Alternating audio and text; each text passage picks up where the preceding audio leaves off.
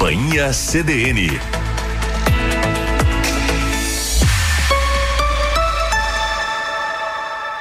Carla Torres.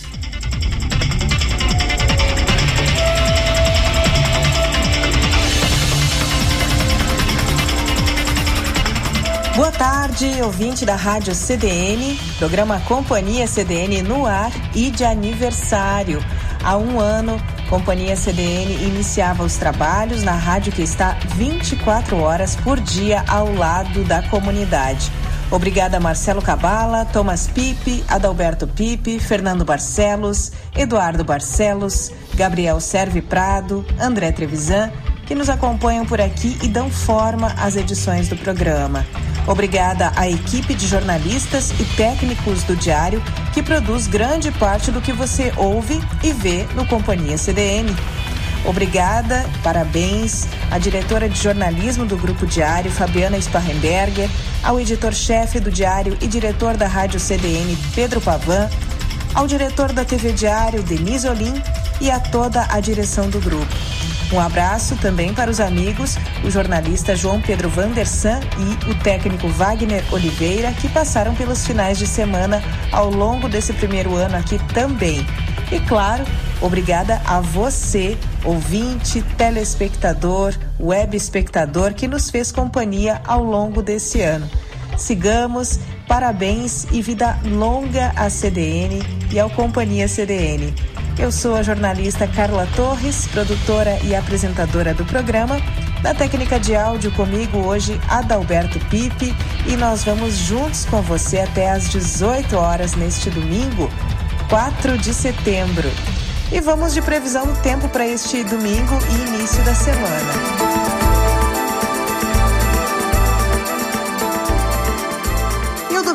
De sol e começou com geada ao amanhecer. As nuvens aumentam ao longo da tarde. A mínima hoje foi de 3 e a máxima não passa dos 17 graus. Para esta segunda-feira, tempo parecido. Sol entre nuvens e nada de chuva. Mínima de 5 e máxima de 20 graus.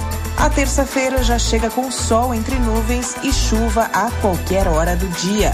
Mínima de 10 e máxima de 19 graus. A partir de quarta-feira, a semana segue fria e seca. Mínimas de 10 a 12 graus e máximas de até 23.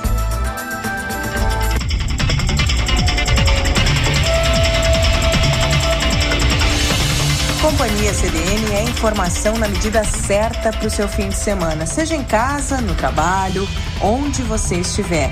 Acompanhe pela 93.5 FM, também pelo aplicativo Grupo Diário ou pelos players da rádio em diariosm.com.br e bay.net.br. E vamos aos destaques do programa de hoje.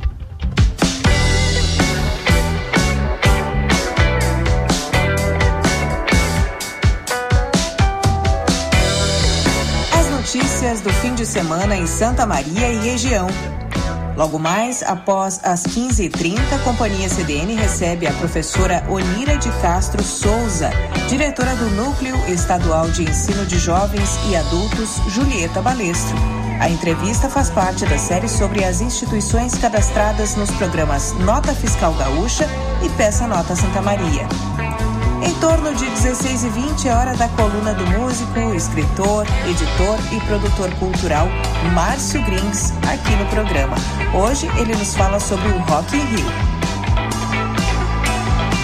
Em torno de 16 e 30 é hora daquela conversa com a educadora financeira Grace Kelly. Hoje ela nos fala sobre os diferentes tipos de investimento. Moda para quê? A coluna que promove o encontro da moda com saúde, política, economia e ambiente. Hoje com Antonella Pitinin. E ao final do programa, a crônica da semana é da jornalista e cientista social Natália Arantes.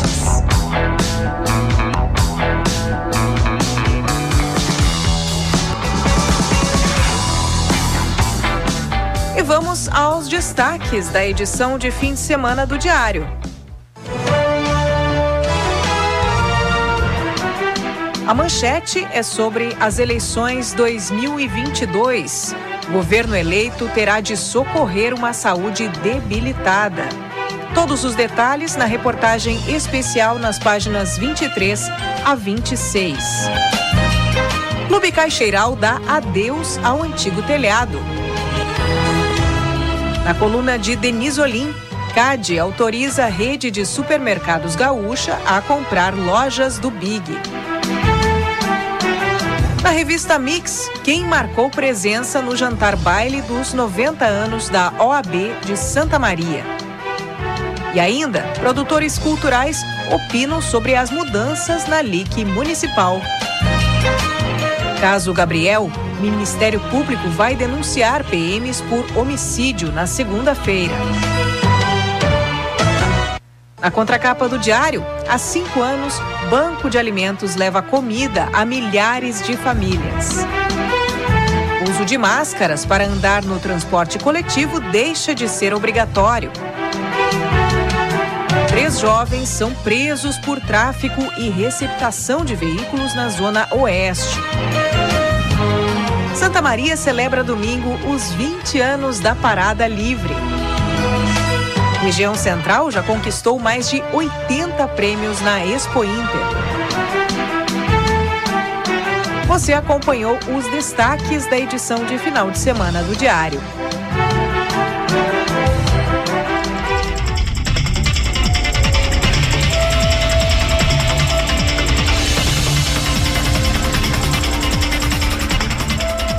Jovens são presos por tráfico, receptação de veículo, porte ilegal de arma de fogo e corrupção de menores em Santa Maria.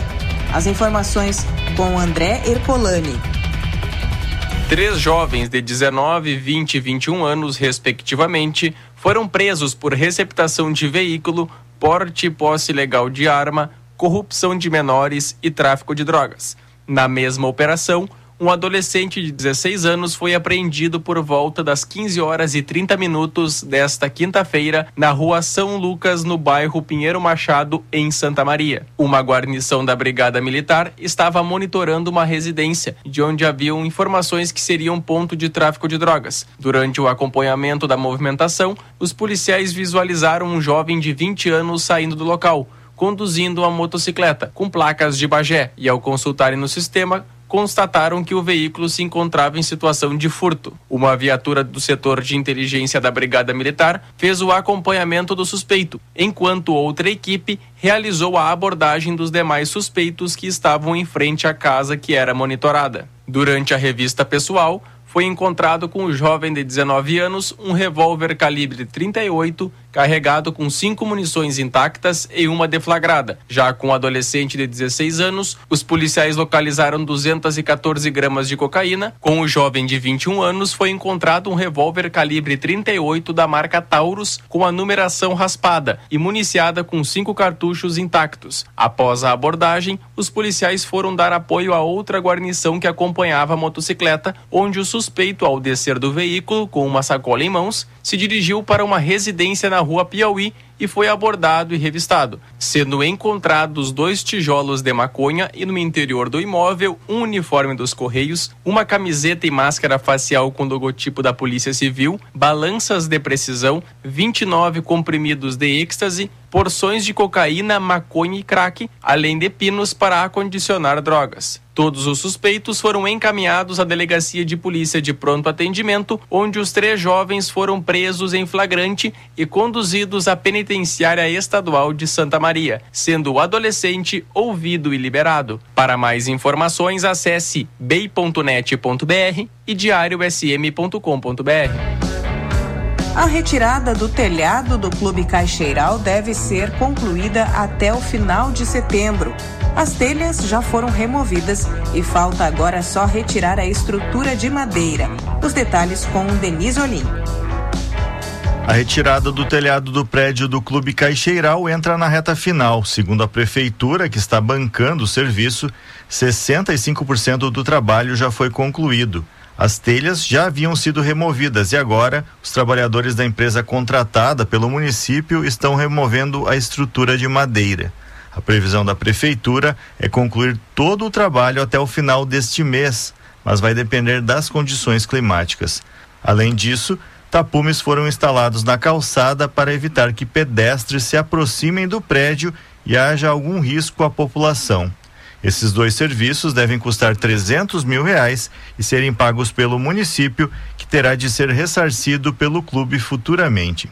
A Prefeitura de Santa Maria também está formalizando o contrato para contratar o engenheiro Paulo Sarquis, que vai fazer o laudo estrutural para detalhar qual a condição do prédio, se há algum risco ou se serão necessárias obras emergenciais, como instalar uma nova cobertura para evitar problemas. Parte do telhado havia desabado em fevereiro de 2018. O restante do telhado está sendo removido agora por indicação de engenheiros. Por enquanto, o prédio ficará sem cobertura. Para a CDN, Denise Olim. O Banco de Alimentos de Santa Maria completa cinco anos de atuação no combate à fome. Quem tem os detalhes é Rebeca Kroll. O Conselho de Segurança Alimentar e Nutricional do Rio Grande do Sul estima que de cada 10 famílias, 7 enfrentam dificuldades em conseguir comida ou não têm o que comer. Em Santa Maria, mais de 66 mil pessoas estão registradas no Cadastro Único, instrumento que identifica as famílias de baixa renda. Nesse contexto, o Banco de Alimentos tem sido importante aliado na luta contra a fome no município. Fundado em 2017 em uma ação conjunta de diversas lideranças locais, a instituição completou no dia 14 de agosto cinco anos de atuação. Com o objetivo de diminuir a desnutrição, combater a fome e promover a inclusão social, a organização depende quase exclusivamente de doações e do trabalho voluntário.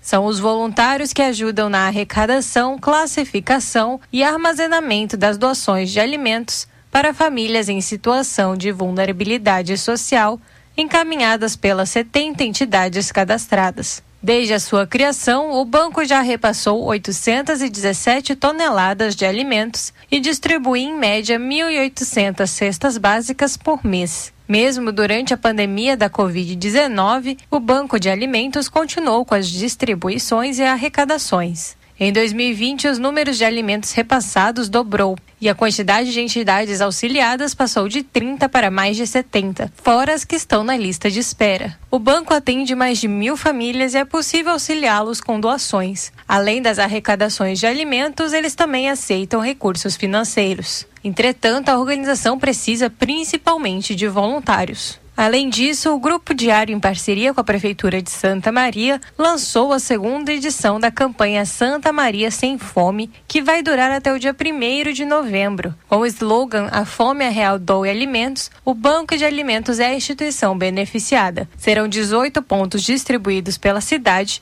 e todos podem doar alimentos não perecíveis. Para mais informações sobre quais são os pontos de coleta, sobre como doar e como ajudar o Banco de Alimentos com doações ou trabalho voluntário, acesse diariosm.com.br. Comércio e mercados vão abrir no dia 7 de setembro em Santa Maria. André Ercolani tem os detalhes. Os mercados e supermercados e demais empresas do ramo de gêneros alimentícios poderão abrir no feriado de 7 de setembro. Em acordo com o Sindicato dos Empregados do Comércio de Santa Maria, ficou estipulado que os estabelecimentos podem abrir das 8 horas da manhã até as 13 horas. A mesma regra valerá para o feriado do dia 20 de setembro. As lojas, tanto de rua quanto de shopping, do comércio de varejo e serviços também poderão abrir no feriado da Independência do Brasil. Por meio de convenção coletiva de trabalho, ficou estabelecido que apenas empresas que possuem sua contribuição assistencial em dias com o de Lojas podem funcionar no feriado, assim como o empregado tem uma folga compensatória em um prazo de 30 dias. A lista dos funcionários escalados deve ser protocolada junto ao de Lojas e Sindicato Laboral até 48 horas antes do feriado. As lojas não poderão escalar o mesmo funcionário em dois feriados consecutivos. Para mais informações, acesse diariosm.com.br.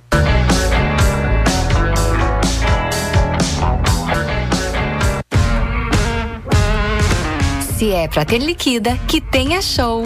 Vem pro Royal Plaza Shopping. São três dias com descontos de até 70% ilhas de compras, shows especiais e distribuição de drinks nos dias 2, 3 e 4 de setembro. Para mais informações, acesse nossas redes sociais.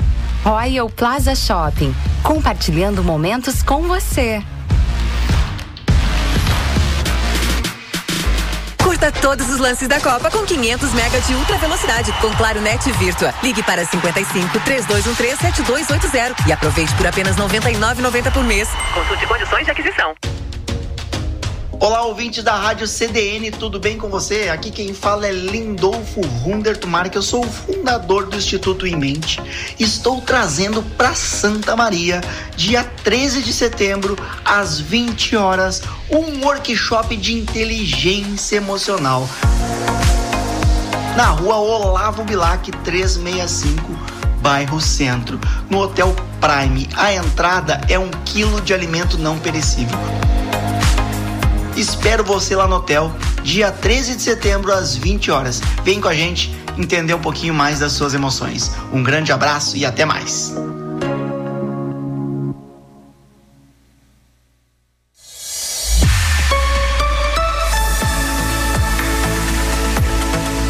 Companhia CDN.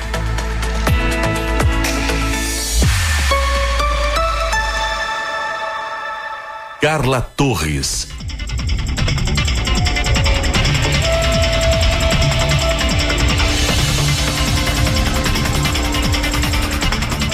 Voltamos, Companhia CDN.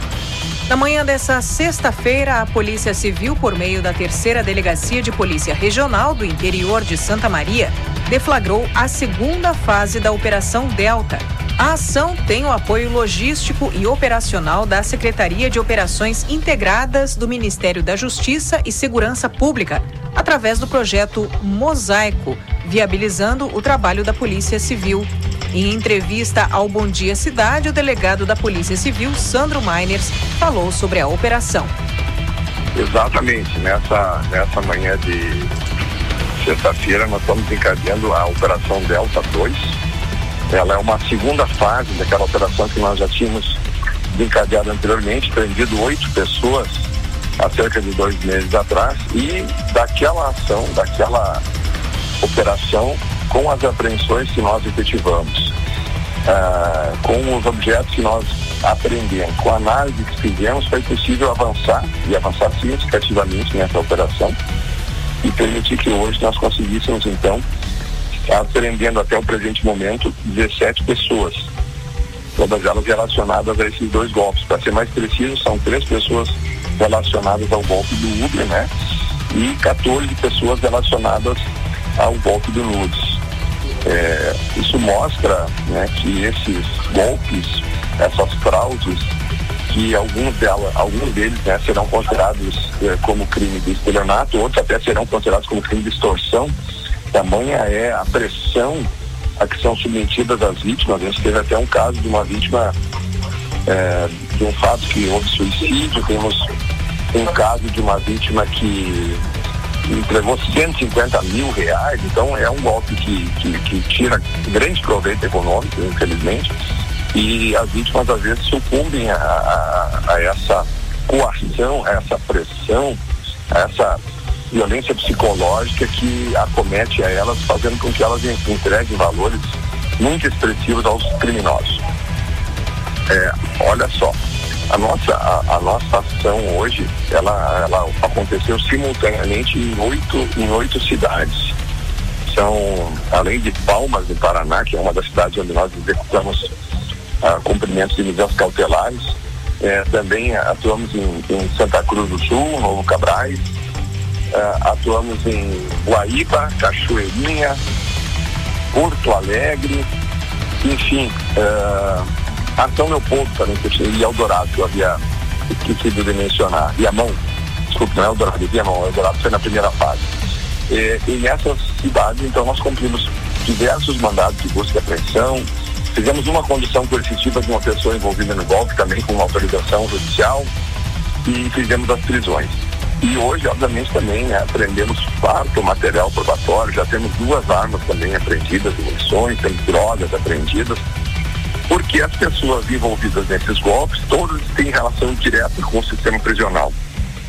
Pessoas do sistema prisional, presos, é, obviamente que infelizmente acabam tendo acesso a telefones celulares e a partir daí é, ajudam, participam ativamente nos golpes, porque nós temos as mulheres, o golpe do, do nudes, né, que é, tem os perfis, a maioria dos perfis são falsos, uh, usam fotos de terceiras pessoas e na hora de mandar as fotos uh, íntimas, aí sim as mulheres encaminham fotos uh, de, de, de, familiares presos, de namoradas presos ou de, de mulheres ou adolescentes cooptadas por esses presos para os quais se, vamos dizer assim, se atribui um valor, né? O criminoso dá uma comissão para essas mulheres.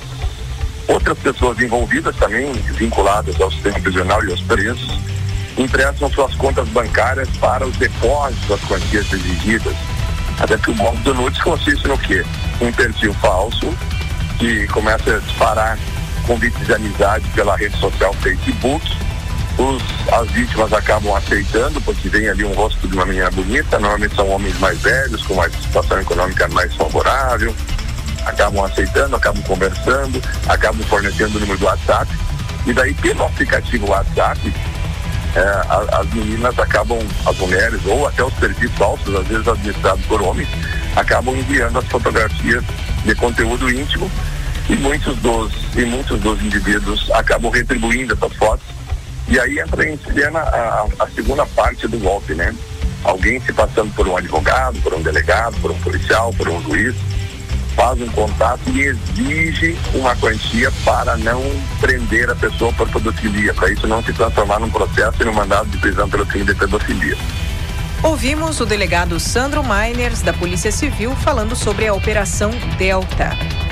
E o novo chefe da Delegacia de Polícia Federal em Santa Maria, delegado Anderson Rodrigo Andrade de Lima, comenta sobre como a Polícia Federal se prepara na cidade e na região central para o período eleitoral e para o dia de eleição. Um a Polícia Federal, a circunscrição dela, embora ela esteja em Santa Maria, ela compreende 31 municípios da, da região, são mais de 500 mil administrados, mais de 530 mil administrados, e a atuação da Polícia Federal se dá em todos esses municípios.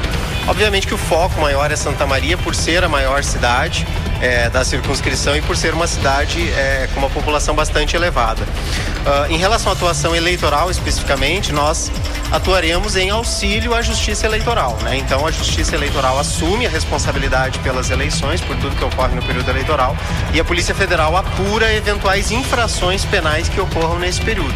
Então, essa apuração, tanto ela se dá no dia das eleições, uh, especificamente, com a repressão a eventuais crimes que ocorram nessa data, mas também pós-eleitoral, é, com eventuais crimes que se identifiquem após isso. É, como inclusive é, foi a dinâmica das últimas eleições, possivelmente seja a atual. O delegado comenta sobre a resolução do TSE que proíbe o porte de arma em um perímetro de 100 metros dos locais de votação. É uma, uma resolução do TSE, as resoluções do TSE elas têm força de lei.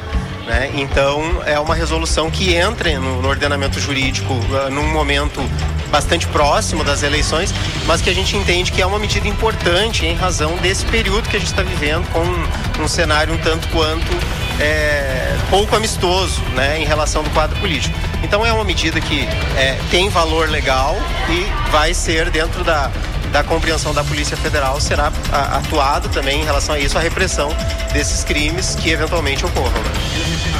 O delegado Anderson Rodrigo Andrade de Lima informou ainda sobre a existência de agentes e membros da corporação que atuam na segurança de candidatos neste período eleitoral. Sim, Uh, nós somos, nós temos é, policiais que são treinados especificamente para isso e que acompanham todo e qualquer candidato presidencial que venha ao estado do Rio Grande do Sul. E temos também o nosso efetivo como um todo, ele é preparado para caso nós tenhamos candidatos aqui na nossa área de circunscrição.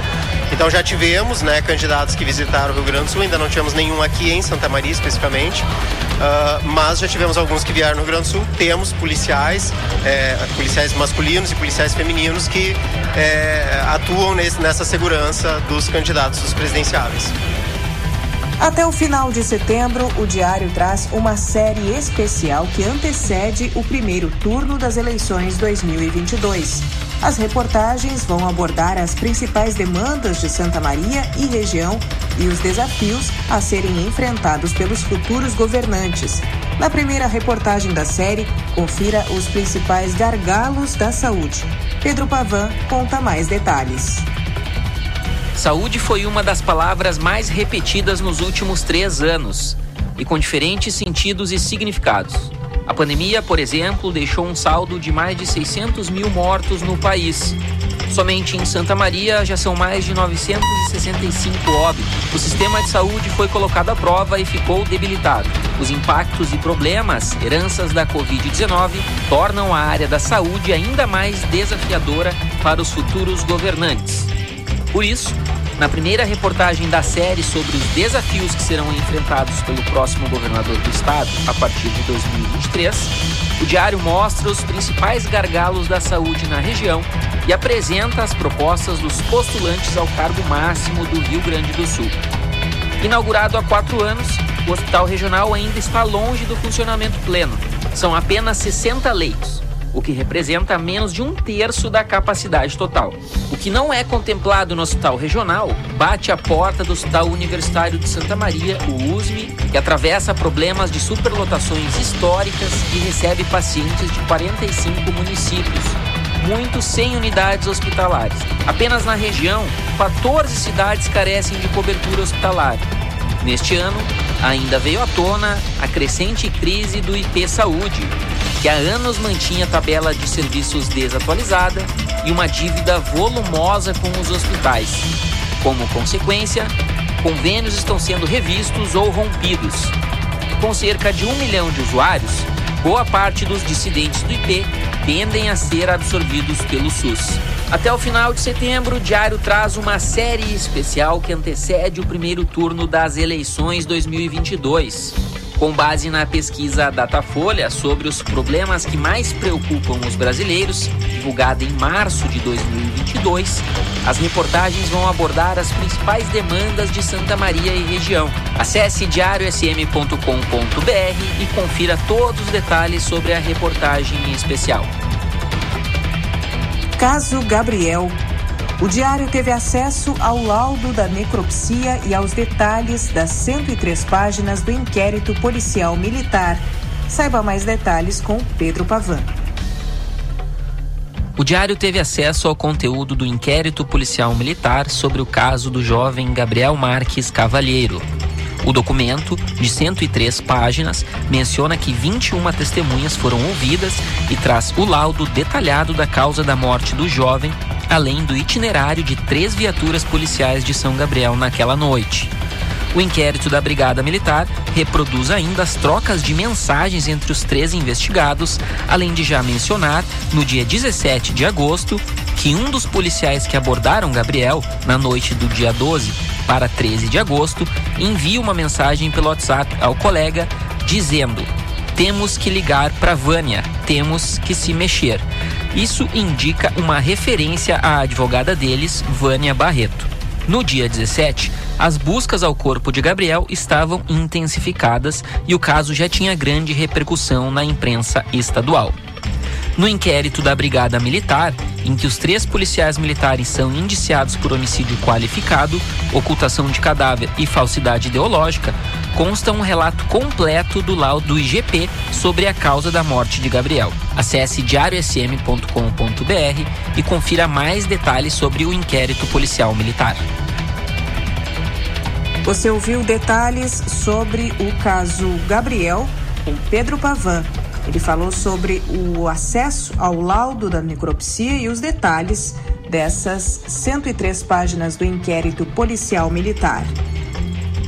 Companhia CDN com você até às 18 horas. Daqui a pouco, depois de um breve intervalo, acompanhe a entrevista com a professora Onira de Castro Souza, diretora do Núcleo Estadual de Ensino de Jovens e Adultos, Julieta Balestro.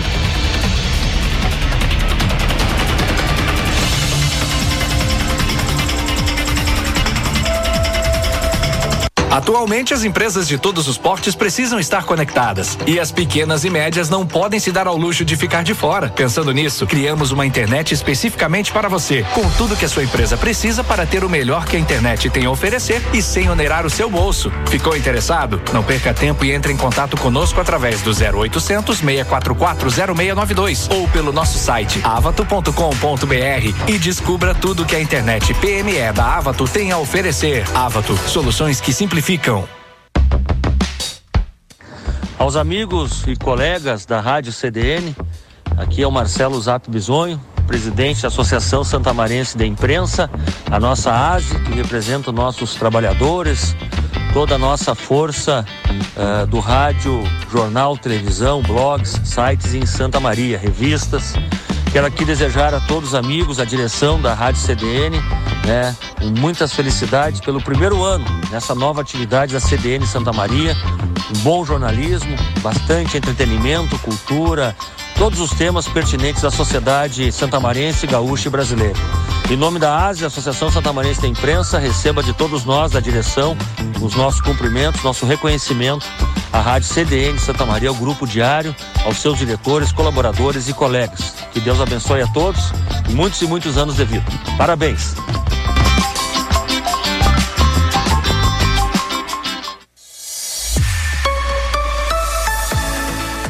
Central Diário de Notícias, 93.5 FM. Um ano ao lado da comunidade.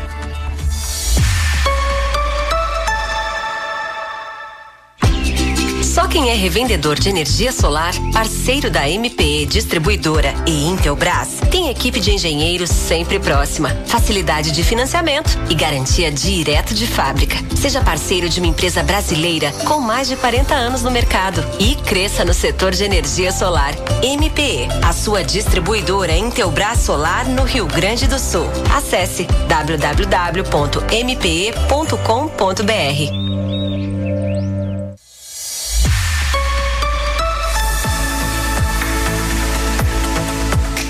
Companhia CDN.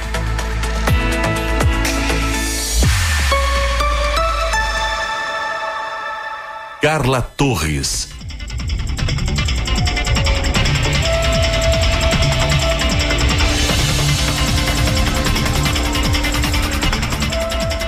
Voltamos, programa Companhia CDN no seu final de semana.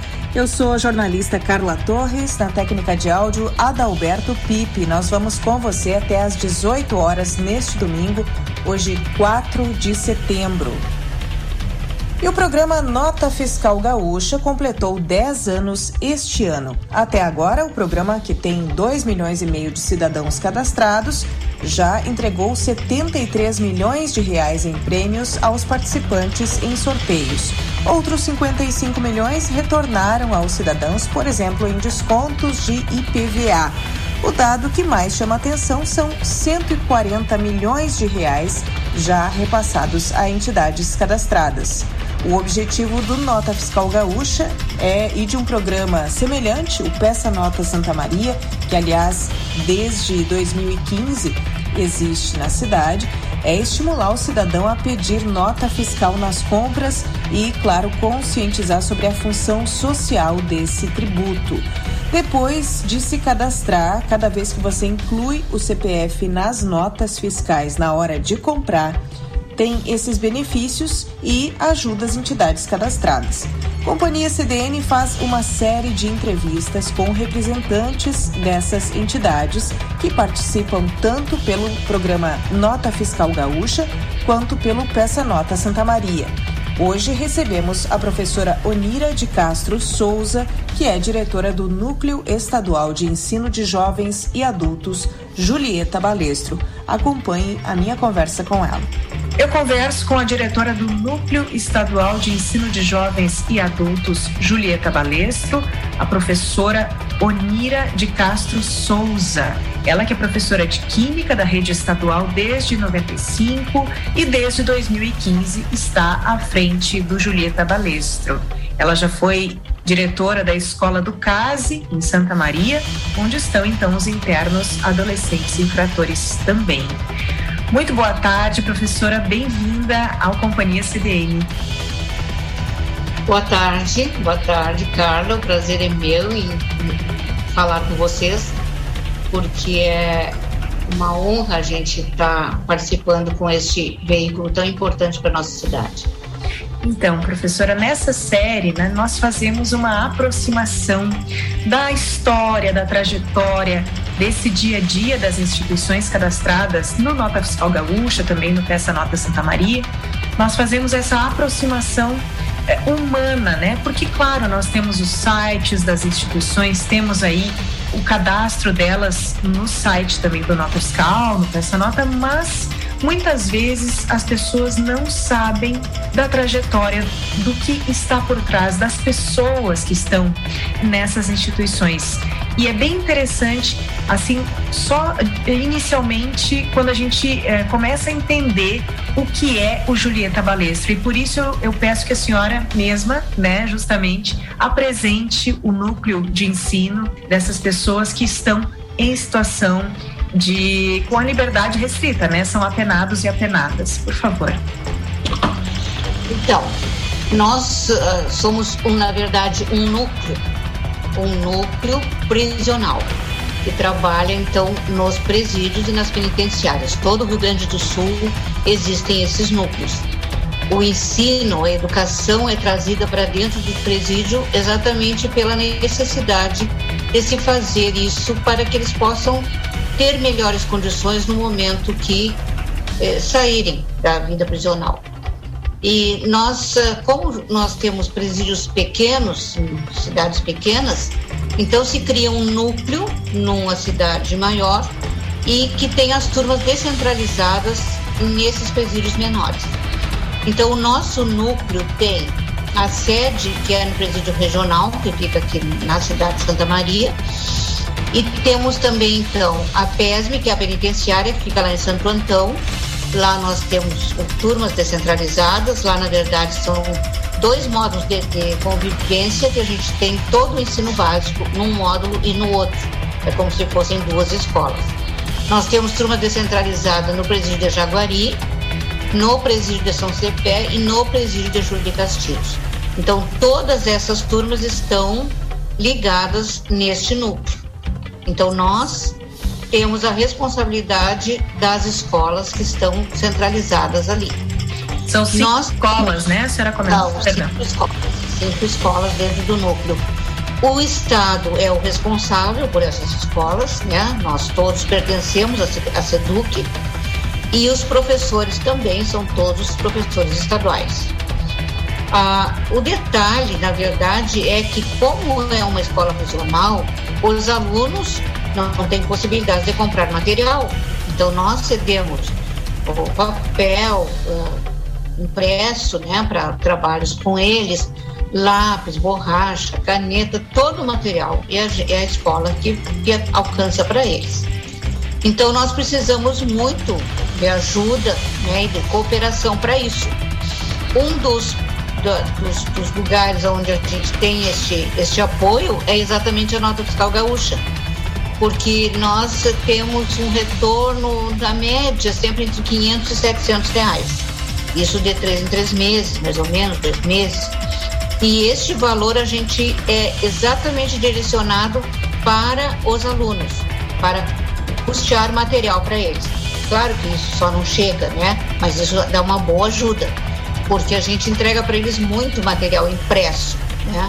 Então a gente gasta com toner, com folha. Então esse é o material que a gente compra com esse dinheiro da nota fiscal gaúcha quando retorna.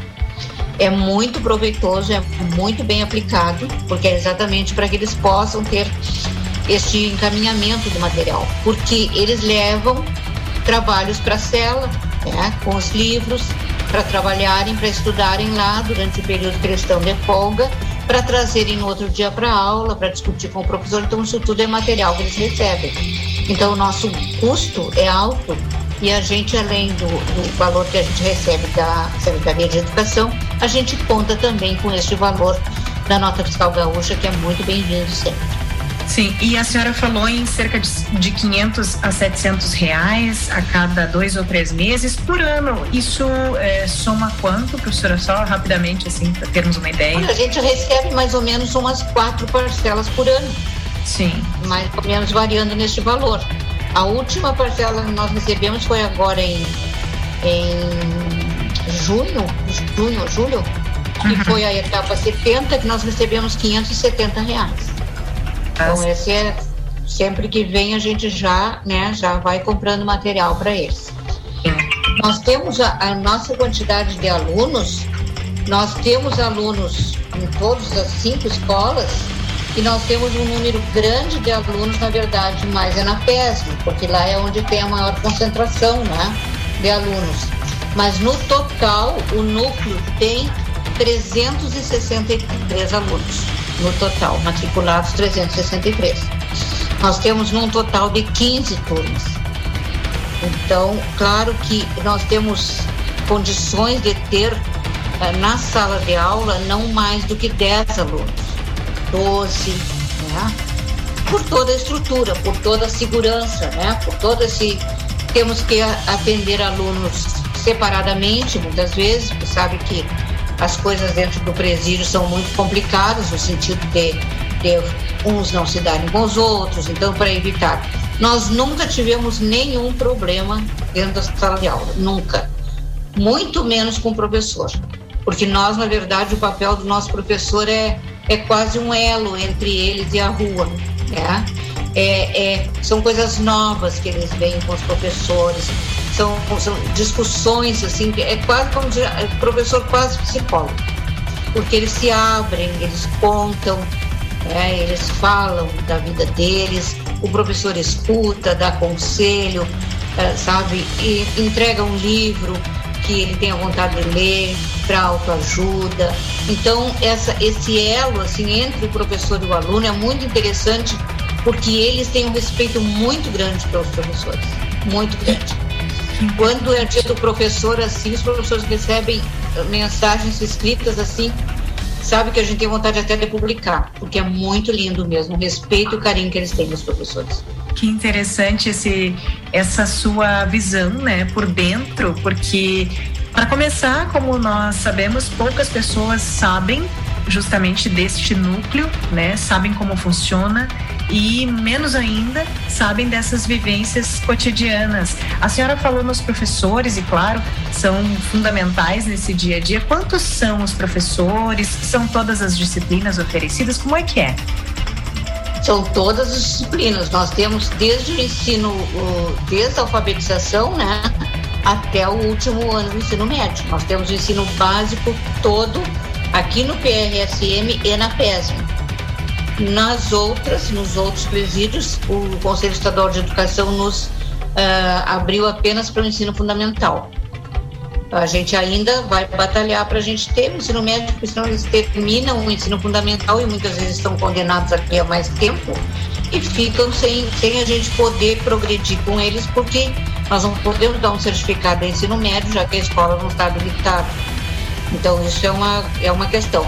Muitas vezes, eles continuam até assistindo aula, eles pedem, né? Embora não possam estar matriculados, porque terminou o ensino fundamental, ele está pronto, e eles pedem para vir para a aula para continuar estudando. Porque a gente sabe que a gente nunca sabe tudo, né? Sempre a gente tem mais alguma coisa aprender. Então, eles fazem questão de vir nas, nessas que não têm ensino médio. Mas nós temos muitos alunos que terminam o ensino médio conosco, muitos mesmo. Sim. Tem muitos então, assim, bem avançados. Tem alunos que entram aqui com uma condição bem avançada no estudo. Eles têm o ensino fundamental, mas eles têm condições de progredir perfeitamente, fazem o Enem, muitos deles terminam o ensino médio pelo Enem. A gente também proporciona o INSEJA, agora mesmo já estão inscritos para o ICEJA, né? Então a gente propicia isso também para eles, porque exatamente para que eles possam avançar mais rápido, né? Então o núcleo faz todo esse trabalho. Sim. E quantos são os professores? Em torno de 30 professores nós temos, Carla. Em torno de em todas as cinco escolas. Sim, sim. É, é. Claro que aqui nós temos mais, né? Temos mais professores, porque aqui a gente tem até o ensino médio, né? Ah, porque nas, nas pequenas, Jaguari, Júlio de Castilho, São Cepé, nós temos, na verdade, quatro professores em cada um, porque nós temos alfabetização, né? E as outras três áreas. Então a gente tem uma média de quatro ou cinco professores. E aqui sim é onde a gente tem o maior número, aqui na que nós atendemos até o terceiro ano do ensino médio. Nós temos no total, agora eu achei aqui, nós temos no total de regentes 30 professores. Certo, distribuídos nessas cinco escolas. Professora, nós vamos a um breve intervalinho aqui no programa. Daqui a pouquinho voltamos com mais desses relatos. A senhora me falava pouco antes da entrevista sobre algumas histórias muito tocantes. Podemos compartilhar aqui, eu acredito que seja muito positivo, né? Já voltamos então.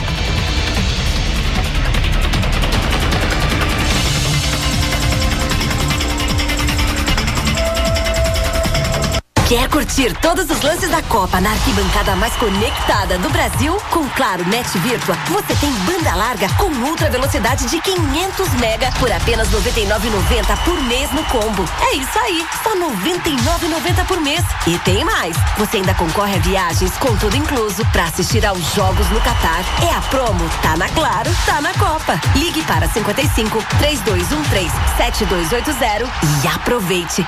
Consulte condições de aquisição. É dinheiro que você precisa? É na Barrichello que você encontra. Trabalhamos com consignado para Estado, IP, Federal e INSS. Ainda benefício de prestação continuada ao idoso e deficiente. FGTS e a opção de pagamento no boleto ou cheque, sujeito à análise. Credibilidade e o melhor atendimento é Barrichello Empréstimos. Rua Venâncio Aires, 1401. Fone 3026 6262. Não fechamos ao meio-dia.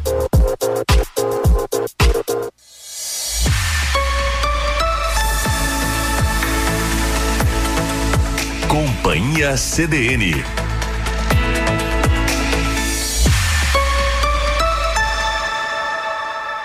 Carla Torres.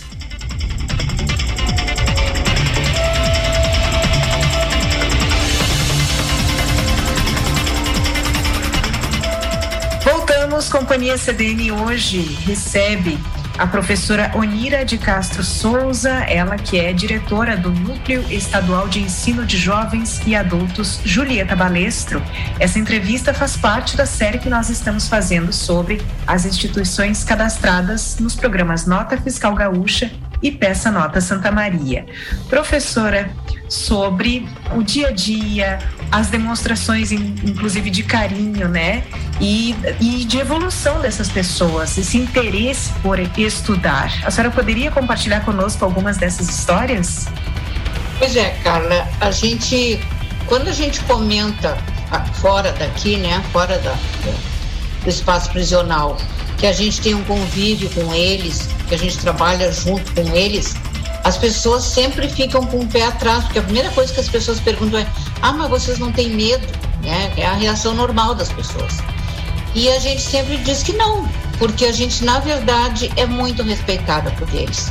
E eu, às vezes, até me atrevo a dizer que nós, professores aqui do núcleo, somos mais respeitados por esses nossos alunos do que em qualquer escola aí fora. Porque eles dão um enorme valor para aquilo que os professores trazem para eles. Porque o nosso trabalho com eles, na verdade, a gente parte da vivência que eles trazem, porque eles todos são adultos, né? Eles já têm uma vivência, então a gente busca na vivência deles o caminho que a gente vai trilhar com eles para que eles possam progredir e aprender e crescer, né, no aprendizado que eles trouxeram. Porque na verdade eles não sabem, vamos dizer assim, aquele conteúdo né, que normalmente se acha que a educação tem que passar. Mas eles trazem o conhecimento da vida. Então é dentro disso que a gente se baseia para continuar com eles trabalhando. E eles têm um carinho muito grande por isso e uma consideração muito grande pelo trabalho dos professores básicos. O professor com eles é como se fosse um pai, mãe, psicólogo, amigo, porque eles têm essa carência. Aí as pessoas às vezes ficam pensando: ah, mas são marginais, são criminosos, são, sabe, mil adjetivos que possam dizer. Sim. Só que para nós, como professores aqui nas, nos espaços prisionais, para nós eles são nossos alunos. Nós não estamos aqui para julgar o que eles fizeram ou não. Aí as pessoas dizem, ah, mas vocês não pensam nas vítimas. Eu não posso pensar isso. Né? Eu estou aqui para fazer um trabalho com humanidade com eles. Porque se eles chegaram aqui em algum momento, né, houve uma falha de alguém ou de alguns para que ele tivesse chegado aqui. Sim. A gente sabe que ah, o maior problema é a desestruturação familiar. É por aí que começa. Ah, como tu falaste, eu já fui professora e diretora da escola do CASE aqui em Santa Maria, onde trabalhamos com os adolescentes infratores, e a gente vê este mesmo, é, este caminho. Eles saem do CASE e poucos ah, não retornam para o sistema prisional. Normalmente eu encontro eles aqui. E isso é uma falha aonde? Aonde é que está esse ponto fraco, né? É Sim. a estrutura familiar. Então, na verdade, o que nós podemos fazer por eles é trabalhar essa parte humana. E eles nunca, nós nunca tivemos nenhum problema de desrespeito com o professor dentro de uma sala de aula. Muito pelo contrário. Eles fazem, assim, mensagens, escrevem mensagens. No dia do professor, eu ainda vou mandar para ti ler uma mensagem que nos tocou muito, que a gente ficou até pensando que a gente poderia uh, publicar, sabe? De saber o quanto eles são reconhecidos pelo trabalho que é feito com eles. Temos aqui alunos, ou, tivemos uma aluna, inclusive, que chegou aqui quase 50 anos, analfabeta, totalmente analfabeta. E ela pegou uma pena grande e ela sai daqui alfabetizada e com ensino médio completo. Mas toda a parte laboral que eles têm aqui, porque eles têm sala de costura, eles trabalham muito com costura, eles têm cozinha, então eles têm uma série de projetos onde eles se envolvem. Os homens também têm muitos projetos de trabalho, né? Eles têm horta, eles têm pomar, eles têm, eles fazem toda a parte, toda a parte de mão de obra que o presídio precisa, eles fazem. Então eles se dedicam bastante ao trabalho. É claro que tem uma compensação, porque isso significa remissão de pena, né? Sim. A gente tem, eles têm remissão por trabalho e por estudo. Então eles se dedicam bastante porque para eles isso é interessante. Então, como eu te disse, para nós eles são nossos alunos e nós também os respeitamos. Sim. Nós temos sim. um enorme respeito também por eles porque eles merecem o nosso respeito como pessoa. E professora, a senhora falou sobre essa toda essa jornada, toda essa construção desse conhecimento e desses vínculos que talvez uh, fora justamente desse contexto eles nem tenham tido muitos né, oportunidade de construir esse carinho então que chega para o professor talvez é, pudesse né, ter sido voltado a outras pessoas se essas oportunidades tivessem chegado. A senhora falou sobre esse dia a dia, sobre esses homens e essas mulheres. A senhora tem uma média de quantos desses 363 alunos entre as cinco escolas são homens, quantos são mulheres? As mulheres são bem menos, porque a maioria dos outros presídios que trabalhamos são só masculinos. Ah. E aqui, e aqui nós temos em torno, né? Varia, sabe como é? Cada dia sai um pouco e entra outro e assim. Mas em torno de 70 mulheres. Sim. O resto quase, todos são homens. Isso, é. quase 300 homens. E, professora, uh, quais são os desafios hoje do Núcleo Estadual Julieta Balestro? Falamos ali sobre essa média de dois a dois mil e oitocentos reais ao ano, que suprem bastante desse dia a dia, desses materiais. O que são esses novos desafios? O que a senhora vê hoje como principal meta do núcleo? Na verdade, o que a gente podia ter era mais pessoas se cadastrando na nota, no site da Nota Fiscal Gaúcha e colocando nosso núcleo como entidade para receber, né? porque a gente sabe que a nota fiscal gaúcha depende disso. Quando tu vai fazer alguma compra e te perguntam, quer o CPF na nota? Eu às vezes fico pensando quantas pessoas dizem, não, não quero, não precisa. E isso é muito importante para essas entidades, para todas as entidades, né? E que a pessoa pudesse fazer isso. Isso é um chamamento, né? Que as pessoas entrem no site da Nota Fiscal Gaúcha, não custa nada, né? Você cadastra e escolhe uma entidade. E lá vai ter saúde, educação e tal. E lá no, no, nas entidades educacionais está o nosso núcleo. Então a pessoa pode optar por fazer esta, esta, esse cadastro e escolher o nosso núcleo, porque aí tudo que ela comprar, uma parte de, de valores vai acrescentando no valor que nos é repassado. Então isso é claro. muito importante. Nós ah, temos praticamente é, os professores, os nossos amigos que a gente né, é, pede, mas a sociedade toda podia fazer também. Eu quero que a sociedade entenda que a gente não trata dos, dos, dos presos, né, dos que estão aqui reclusos, não trata eles como vítimas nem nada, né? Sim. E não pode as pessoas dizerem, ah, para que, que eu vou dar para aqueles criminosos? Não, a gente está fazendo em prol de nós mesmos. Porque se a gente faz isso, eles podem sair daqui pessoas melhores. Então nós não estamos fazendo para eles, nós estamos fazendo para nós mesmos. Sim. Uh, outro dia até eu conversei com o Frederico, que é secretário, né? Na, no é. núcleo. E ele é professor também, ele é ah, é professor, mas ele está delimitado. O Frederico foi aquele nosso colega que perdeu a perna, eu acho que vocês todos sabem, né? Com aquela bactéria em 2019. Sim. Ele é nosso colega e hoje ele está delimitado, né? Da função, porque ele perdeu a perna, então ele nos, ele nos auxilia aqui na secretaria. Certo. E o Frederico comentou algo, se eu não me engano, algo sobre as pessoas, inclusive a, a casos em que a pessoa sai do núcleo, né, com ensino suficiente para entrar na universidade, aprovados então para cursos superiores. É, a senhora poderia contar rapidamente para nós sobre isso também? É, essa questão é assim, Carla. Nós uh, proporcionamos para que eles façam o Enem. Sim. Preparamos para que eles façam o Enem e sejam bem classificados. Depois disso, foge a nossa competência, porque aí o que, que a gente faz?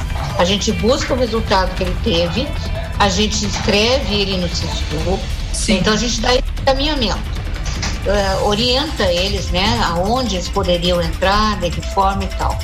Depois isso passa para a área judiciária porque aí é o juiz que vai determinar se ele pode ou não. Se ele pode sair com a tornozeleira e frequentar a universidade, aí já passa para outra instância. Sim. O que nós fazemos, o que o núcleo faz é dar esse encaminhamento. Nós temos um aluno, sim, que saiu da PESM, terminou o ensino médio e está na universidade. Eu acho que até vocês viram que me parece que até no diário saiu uma reportagem sobre ele é, porque ele estava de tornozeleira, então estava aquele problema que a tornozeleira é, tem um certo limite de espaço que ele pode ir, né? Então ele teve que requerer para o juiz, porque ele tinha que ir lá para a universidade. Então, mas aí então já parte para o judiciário, essa parte é o judiciário que, que trabalha. Sim. Professora, para finalizar a nossa entrevista, a senhora gostaria de deixar contato, seja telefônico, site, fique à vontade eu acho que a gente, o que a gente precisa mesmo, o chamamento que a gente precisa fazer mesmo, é para que a sociedade tenha um outro olhar, sabe? Sim. Eu sei que a gente fala para muita gente, que a gente pode estar tá falando até com pessoas que foram vítimas, né? De alguns que estão aqui. Sim. Mas a gente uh, deve sempre pensar que nós estamos aqui, o nosso papel é esse, né? Como eu disse, deixar que eles saiam melhores, fazer de tudo para que eles saiam daqui melhores. Então, o chamamento que eu faço é de que as pessoas, quando ouvirem falar na escola, não pensem, porque muitas pessoas pensam assim: o, o Estado está jogando dinheiro fora, né? Muita gente pode ter este, este pensamento, mas eu posso garantir que não é jogado fora né? Que a gente faz o nosso trabalho com muito amor e carinho e trata de fazer com que eles tenham uma outra visão de mundo. Eu vou deixar o telefone da escola, que pode ligar para a escola que a gente conversa, que é 3226 9350. Às vezes a pessoa tem doação, quer doar alguns livros de literatura, pode conversar com a gente que a gente aceita, não tem problema.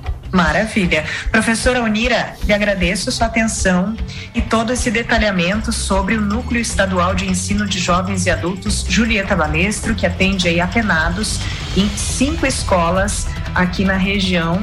Em Santa Maria nós temos o presídio regional sendo atendido e a penitenciária estadual de Santa Maria. Certo, Carla. É certo. Então, a professora Onira de Castro Souza, ela que é diretora do núcleo, professora de Química e também que tem essa experiência com o CASE. Né? Então, desde 2015 está à frente também do núcleo Julieta Balestra. Eu desejo muito sucesso ao seu trabalho e parabéns por essa jornada até aqui, professora. Obrigada, Carla. Eu agradeço em nome da equipe toda. Nós temos uma equipe de profissionais muito boa, todo mundo muito comprometido com esse trabalho. Eu quero deixar aqui também o meu reconhecimento a toda a equipe. E agradecer a ti por ter dado essa oportunidade da sociedade saber um pouco mais sobre o nosso núcleo. Muito obrigada, professora. Bom, esta foi mais uma das entrevistas da nossa série sobre as instituições cadastradas tanto no Nota Fiscal Gaúcho quanto no Peça Nota Santa Maria. Professora Onira de Castro Souza, do Núcleo Estadual de Ensino de Jovens e Adultos, Julieta Balestre. Eu repito aqui o telefone para você que quer ter mais informações e, de fato, se cadastrar aí escolhendo esta instituição quando você coloca o seu CPF na nota, certo? 3226-9350.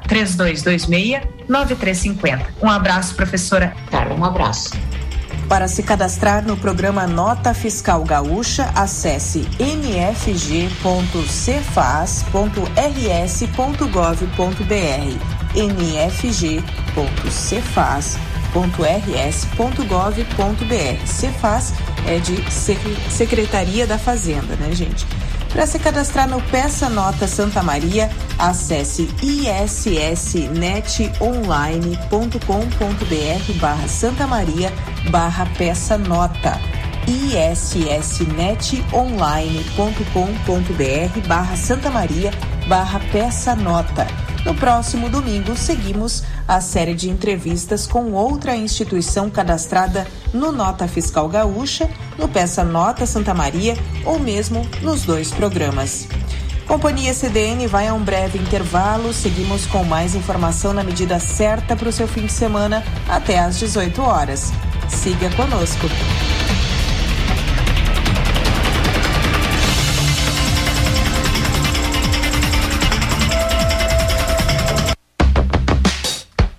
Aqui vai meu agradecimento aos meus parabéns, essa grande rádio CDN 93.5 de Santa Maria, por ter lutado, lutando há tanto tempo junto com nós. Sou aqui o Moacir líder comunitário Cipriano da Rocha. Tá, gente? Vem aqui meu grande agradecimento a essa rádio, querida rádio CDN 93.5 de Santa Maria. Vai o meu agradecimento a todos os componentes da rádio por ter lutado e lutando sempre junto com associações comunitárias de Santa Maria. Vai o meu abraço a todos, tá, gente?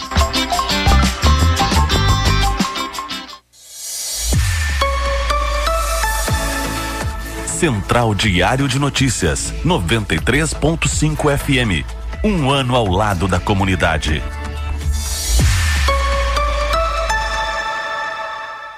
Atualmente, as empresas de todos os portes precisam estar conectadas. E as pequenas e médias não podem se dar ao luxo de ficar de fora. Pensando nisso, criamos uma internet especificamente para você, com tudo que a sua empresa precisa para ter o melhor que a internet tem a oferecer e sem onerar o seu bolso. Ficou interessado? Não perca tempo e entre em contato conosco através do 0800 644 0692 ou pelo nosso site avato.com.br e descubra tudo que a internet PME da Avato tem a oferecer. Avato, soluções que simplificam ficam.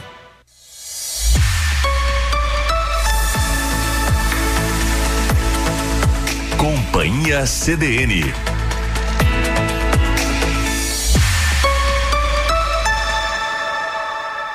Carla Torres.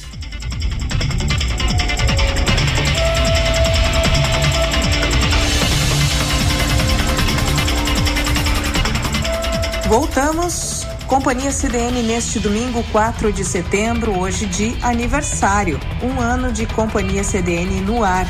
E nós destacamos um dos temas de interesse para a região na área da saúde essa semana.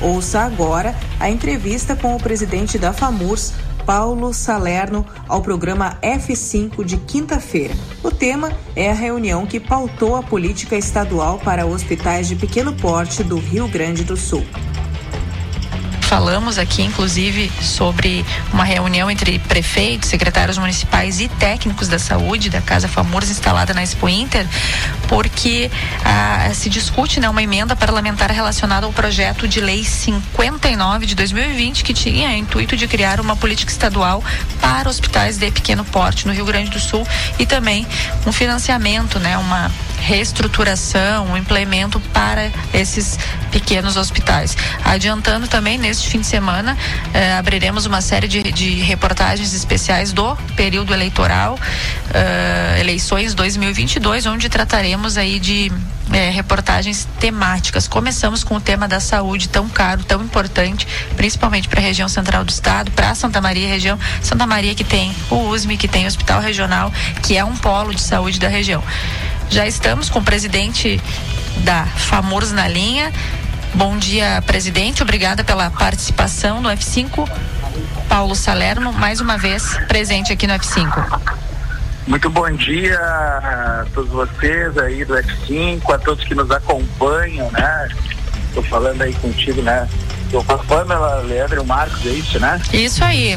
Então tá, um bom dia a vocês e a todos que nos acompanham aí da CDN do F5. Um grande abraço. Certo. Presidente Paulo Salerno, também é presidente da FAMURS, também prefeito de Restinga Seca, essa reunião uh, uh, ocorreu aí entre representações, prefeitos, secretários, técnicos. É, qual o posicionamento? O que, que foi discutido? Qual foi a tônica desse encontro? Bom, nós tivemos ontem, né, aqui na, na nossa casa da FAMURS, diversas reuniões importantes e também a nossa Assembleia Geral de Prefeitos, dia de ontem, onde nós contamos com a participação de mais de 300 municípios aqui representados. Eh, sendo que desses 300 municípios, em torno de 330 municípios, 250 foram representados pelos seus gestores locais, pelos seus prefeitos. E também eh, nesse, nesse, nesse momento da Assembleia nós debatemos diversas questões importantes, entre elas a questão do piso agora da enfermagem, que é uma questão que está aí né, muito sendo debatida nesse momento pela dificuldade que os municípios têm na questão financeira de poder fazer frente aos custos gerados por esse piso. E ao mesmo tempo também debatemos as questões que envolvem aqui à tarde 70 municípios que têm os hospitais de, pequenos, de pequeno porte. Porque nós temos um projeto de lei, o projeto de lei 59 que está na Assembleia pronto para ser votado. E que infelizmente eh, foi apresentada uma emenda eh, onde tira aí da, dos hospitais pequenos, de pequeno porte a prerrogativa para poder realizar partos, né? E também a questão de diminuição na questão de recursos para os, para os hospitais de pequeno porte, porque originalmente esse projeto de lei que foi apresentado pela FAMURS aos deputados que Amparo na época, eh, a ideia é de que possa haver mais recursos para os hospitais de pequeno porte e regulamentar algumas ações no sentido de poder se realizar eh, eh, essas questões todas de cirurgias, partos, enfim, nos hospitais também, que são uma forma de desafogar né, a rede eh, de hospitais maiores que já está sempre com, com, com dificuldade de poder atender todo mundo. Então, a nossa ideia foi essa, nós conseguimos segurar na Assembleia Legislativa na semana passada a votação do projeto, quando, quando, quando soubemos da, da emenda, e agora estamos aí fazendo essa conversa e essa é, né, política com os prefeitos, como fizemos ontem, para que possamos sensibilizar a Assembleia Legislativa de se aprovar a originalidade do projeto. Certo. E, presidente, eh, o senhor mencionou aí a questão dos partos, de alguns procedimentos. O senhor vem de, de Restinga Seca também, é um, um pequeno município aqui da região. Só para relembrar aqui reiterar, o que, que entre os outros prefeitos, claro que cada região tem suas características, mas quais são as principais demandas desses pequenos hospitais, onde que, que eh, as necessidades elas, eh, elas aparecem mais? É na questão da obstetria, de, de, dos partos, da, da, das, da, do acompanhamento de gestantes? É, que, que, tipo de procedimento? O que, que precisa para implementar melhor? Qual, qual, é a principal necessidade dos hospitais Olha, de pequeno porte? Olha, na verdade a gente precisa poder ter mais recursos, não só para os hospitais de pequeno porte, como para os próprios hospitais filantrópicos, né? É, é, porque a dificuldade hoje em se conseguir manter os atendimentos SUS, ela é muito grande em todas as esferas e todos os aspectos, não só para os hospitais de pequeno porte, como para os hospitais maiores também. Porque nós temos uma tabela SUS extremamente defasada, nós não temos aportes uh, crescentes, na, pelo contrário, a gente tem aportes é, que se mantêm, né, mas que não são, não crescem como deveriam em relação aos aportes tanto uh, federal quanto estadual, mas aí a gente acaba então tendo que colocar cada vez mais recursos dos municípios. Sim. E é isso que nós estamos vendo agora também com a questão do piso da enfermagem. Uhum. Infelizmente uhum. até agora nós não temos nenhuma uh, alternativa que faça frente a esses custos, né? Vindo principalmente da da esfera federal. Há, há uma expectativa agora da questão das loterias da saúde, das loterias do turismo, né? Onde parte dos recursos arrecadados seriam transferidos diretamente ao Fundo Nacional de Saúde, mas isso ainda depende de regulamentação do Ministério da Economia, enfim, essas coisas que a gente aguarda é, que possam acontecer. Só para esclarecer, se o senhor tiver essa, essa informação e porque me, me ocorreu essa dúvida, a, a fatia tributária aí são, é 12% destinado do orçamento, né? 12% é, é, é destinado à saúde, é o que o governo federal passa para seus estados para que administrem e aí se distribuam para os municípios. É, seguimos com esse, é 12%. Isso são 12%. Isso, é em torno disso, é em torno disso, é, 12%. E os municípios têm constitucionalmente a obrigação de colocar pelo menos 15%. Em média, depende o ano, né? Na pandemia a gente acabou tendo aí então, uma sobrecarga em relação a recursos, mas dependendo do ano, nós temos aí médias de até 24% dos nossos orçamentos municipais sendo colocados na área da saúde. É, prefeito, bom dia. Bom dia. No caso de, de ser colocada essa emenda, e caso dela seja aprovada essa emenda, tira a responsabilidade do Estado no financiamento de manutenção dos hospitais. Isso inviabiliza uma política aí para é, que os hospitais possam é, ampliar os seus serviços, né, como as partes cesáreas, praticamente inviabiliza isso ou não? É, o, é, é, isso, né? O projeto de lei visa é, regulamentar aí a questão dos hospitais de pequeno porte e o repasse de recursos por parte do Estado para esses hospitais. E se essa emenda for aprovada, a lei praticamente fica inócua, né? Porque o nosso objetivo é poder ter mais recursos para os hospitais de pequeno, pequeno porte a partir desse projeto, do SPL. É, caso a emenda seja aprovada, o projeto se torna praticamente inócuo, porque nós não vamos conseguir o objetivo que é ter mais recursos para os hospitais de pequeno porte. Certo. Prefeito, um minutinho ainda para encerrar o bloco. Outras deliberações desse encontro. Uh marcaram alguma outra, algum outro encontro, alguma deliberação uh, que ganhou destaque que o senhor queira compartilhar aqui conosco? Olha, é, dentro de tudo isso a gente apresentou também na nossa assembleia pela parte da manhã, né, que reunimos aí gestores e bastante municípios, o nosso mote de gestão aqui, né, nosso vídeo institucional, a marca da gestão, a nossa frente da FAMURS, que vai tratar a questão da inovação nos municípios como bandeira principal. Então, uh, o nosso e o nosso objetivo é poder mostrar que nos municípios poder inovar é poder melhorar a qualidade de vida, é poder uh, fazer com que as coisas possam ficar melhor, o serviço público prestado possa ser melhor também ao cidadão. É isso que a gente busca, que a gente quer e por isso nós vamos trabalhar que inova é inovação quando muda a vida da gente, quando nós conseguimos impactar e deixar um legado nas nossas comunidades.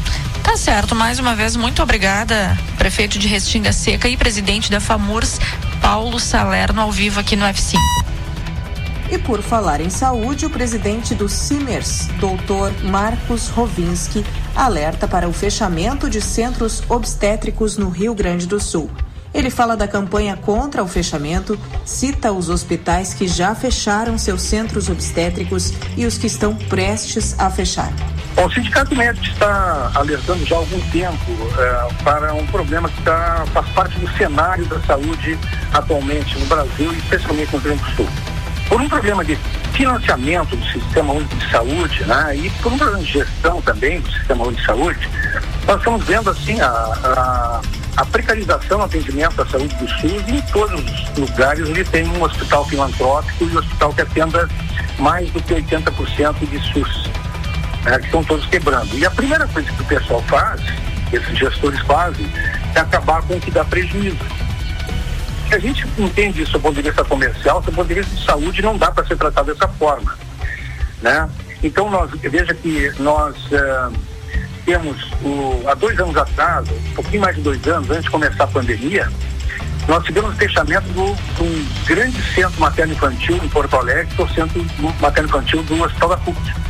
Inclusive, tinha re recebido recursos com TOS federais um, um ano antes, exatamente para a reformulação daquele setor materno-infantil. Fechou.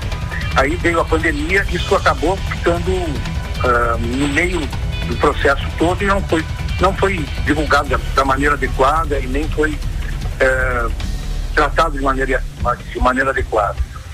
Antes disso, nós já tínhamos tido o fechamento do hospital privado, não era SUS, era o hospital Nacional.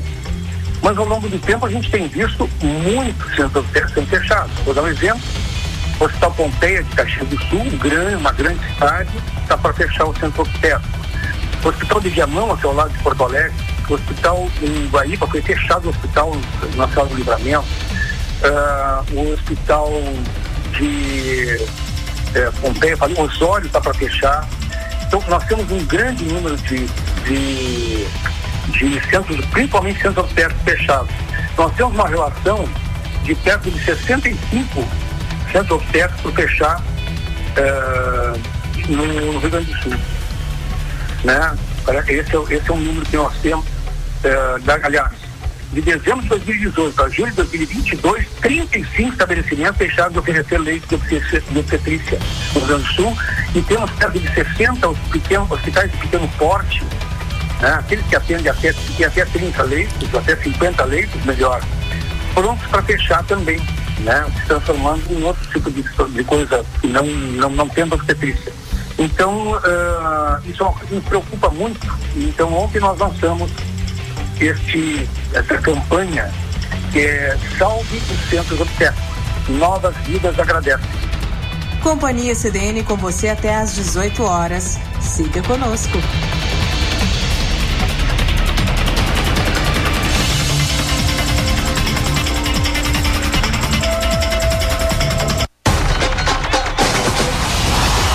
Vem pra arquibancada mais conectada do Brasil. Assine Claro Net Virtua com 500 mega de ultra velocidade por apenas R$ 99,90 por mês. E concorra a viagens com tudo incluso para o Catar. Ligue para 55 3213 7280 e aproveite. Consulte condições de aquisição.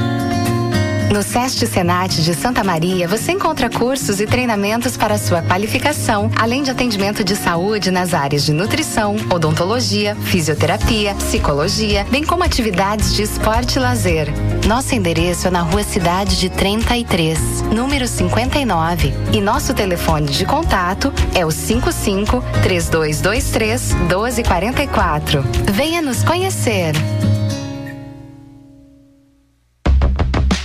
Meu nome é Nilo Gonçalves, ouço a Rádio CDN aqui da cidade de Alegrete. Um grande abraço, sucesso e alegrias a toda a equipe.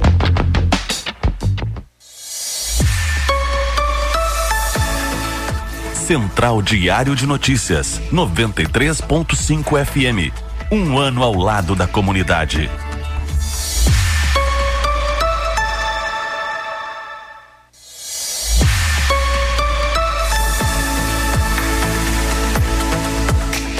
Companhia CDN.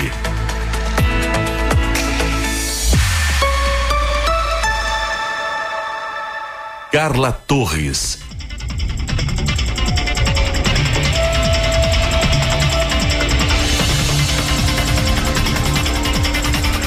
Voltamos com Companhia CDN para aquele bate-papo com o Márcio Grins. E hoje eu trago esse momento de um jeito diferente. Acompanhe. Então, hoje, em vez de ligar para o Márcio, eu vim até a casa do meu amigo, do meu vizinho. Estamos aqui na Chácara das Flores, Rua das Marcelas. E eu venho aqui hoje pedir essa dica, conversar, ter esse papo aqui com o Márcio pessoalmente. Marcinho, como é que tá? Tudo bem? Prazer em recebê-la aqui, né, Carla? É uma alegria. Eu acho que fazia sei lá, 10 anos que tu não passava por aqui. Né? Meu Deus, que vergonha, Márcio me entregando. a negligente, nunca mais visitou, mas tu também não podia ir ali em casa. É, não, vamos lá. Importante que estamos aqui, é, conversando, tete a tete. Eu fiquei de no estúdio, não pude ir, mas quando a Maomé não vai à montanha, né? a montanha, a pequena montanha vai a mão. Marcinho, o que que tu tem para nos passar hoje? Uma visão, uma sugestão, uma dica? Tu é o nosso filósofo da cultura. Filósofo da cultura. pois é, olha só, a minha geração, para quem voltando um pouco no tempo, eu nasci em 1970, eu tenho 52 anos, vou fazer semana que vem, inclusive. Eu queria dizer o seguinte, uh, eh, para um cara como eu, que gostava de música nos anos 1980, o Rock in Rio em 1985 foi algo realmente assim é, muito impactante para minha geração. Lembre-se também que uh, naquele período. Pode falar. Naquele período, uh, o rock nacional estava em evidência. A gente vai falar de bandas como Barão Vermelho, Legião Urbana, toda aquela cena do rock nacional, Camisa de Vênus, que foi muito forte nos anos 1980, né? E o Rock in Rio, de alguma forma, surgiu no momento em que isso estava eclodindo essa cena e trouxe para cá bandas naquele período como Queen, Iron Maiden, Whitesnake, Rod Stewart, ACDC, Scorpions, Ozzy Osbourne, Yes. Ou seja, foi um super festival que para minha geração que não estava acostumada a ter, não existia MTV, não existia internet. Então ter aquele aquele aquele bombardeio de, de atrações foi realmente algo que impactou muito. Lembrando também que a Globo naquele período transmitiu tudo ao vivo depois da novela. Mas, ou seja, eu fui até o início da madrugada vendo tudo aquilo e isso mudou muito a minha forma de me relacionar com a música. Claro que eu já estava sacando rock and roll, já era um garoto com 14 anos, coisa e tal. Mas foi definitivo para mudar a minha visão me colocar de cabeça no rock and roll. Pô, ver o Fred Mercury naquela época, né? Com todo na ponta dos cascos, no, a banda no auge, fazendo aquele show que fez no Rock in Rio, foram dois shows inclusive. Foi sensacional, ACDC, Ozzy, uh, enfim. Estamos uh, agora estava em 85, agora voltamos para 2022, tá o Rock in Rio, né? Um pouquinho diferente, né? Não tão rock and roll. Sim. Como é uma tônica dos festivais atuais, até porque o rock não é mais a música do mainstream, não é mais a música do momento, né? Como era nos anos 1980, por exemplo. Eu acho isso, inclusive, algo totalmente. Eu não fico enlouquecido. Rock in Rio com Ivete Sangalo, por exemplo. É isso, né? Lembrando que na nossa época tinha Elba Ramalho, por exemplo, o seu Valença. Então, é a música do seu tempo, né? Sim. Vamos lá. Apesar desses mesmos artistas ainda estarem nativos. Mas vamos lá, Carla. Rock in Rio começou nessa sexta-feira, né? Aí tivemos um Rock in Rio parecido com o Rock, de 85, Rock in Rio de 85, com Iron Maiden, Dream Theater, por exemplo. Uh, Gorrira, que é uma banda de death metal francesa, e o Sepultura tocando com a Orquestra Sinfônica Brasileira. Ou seja, uma noite do metal abrindo essa cena, né? Que foi muito legal. Pô, eu, eu, por exemplo, não sou fã do Dream Theater, Gosto muito do Iron Maiden, que é uma banda que estava no primeiro Rock in Rio. Não conhecia o Gorrira, por exemplo, e o Sepultura, uma banda que tem o seu lugar dentro da cena do rock internacional, inclusive representando o Brasil, né? Aí no sábado a coisa começou a ficar um pouco estranha para um cara como eu, como tu talvez, né? Vamos lá. Post Malone, que é um rapper, uh, Marshmallow, que é um DJ, James, James Derulo, que é um cantor, compositor, dançarino, e a Alok, que é um DJ brasileiro tipo exportação, né? Enfim. Ah, eu confesso que o Alok eu aprendi a gostar. Olha aí. Então é isso aí, ou seja, essa cena plural que é que mostra como é que a música hoje é meio que é, se relaciona com, as, com streaming, com as rádios, com o YouTube, que é onde as pessoas muito consomem música, enfim, mudou totalmente a cena, né?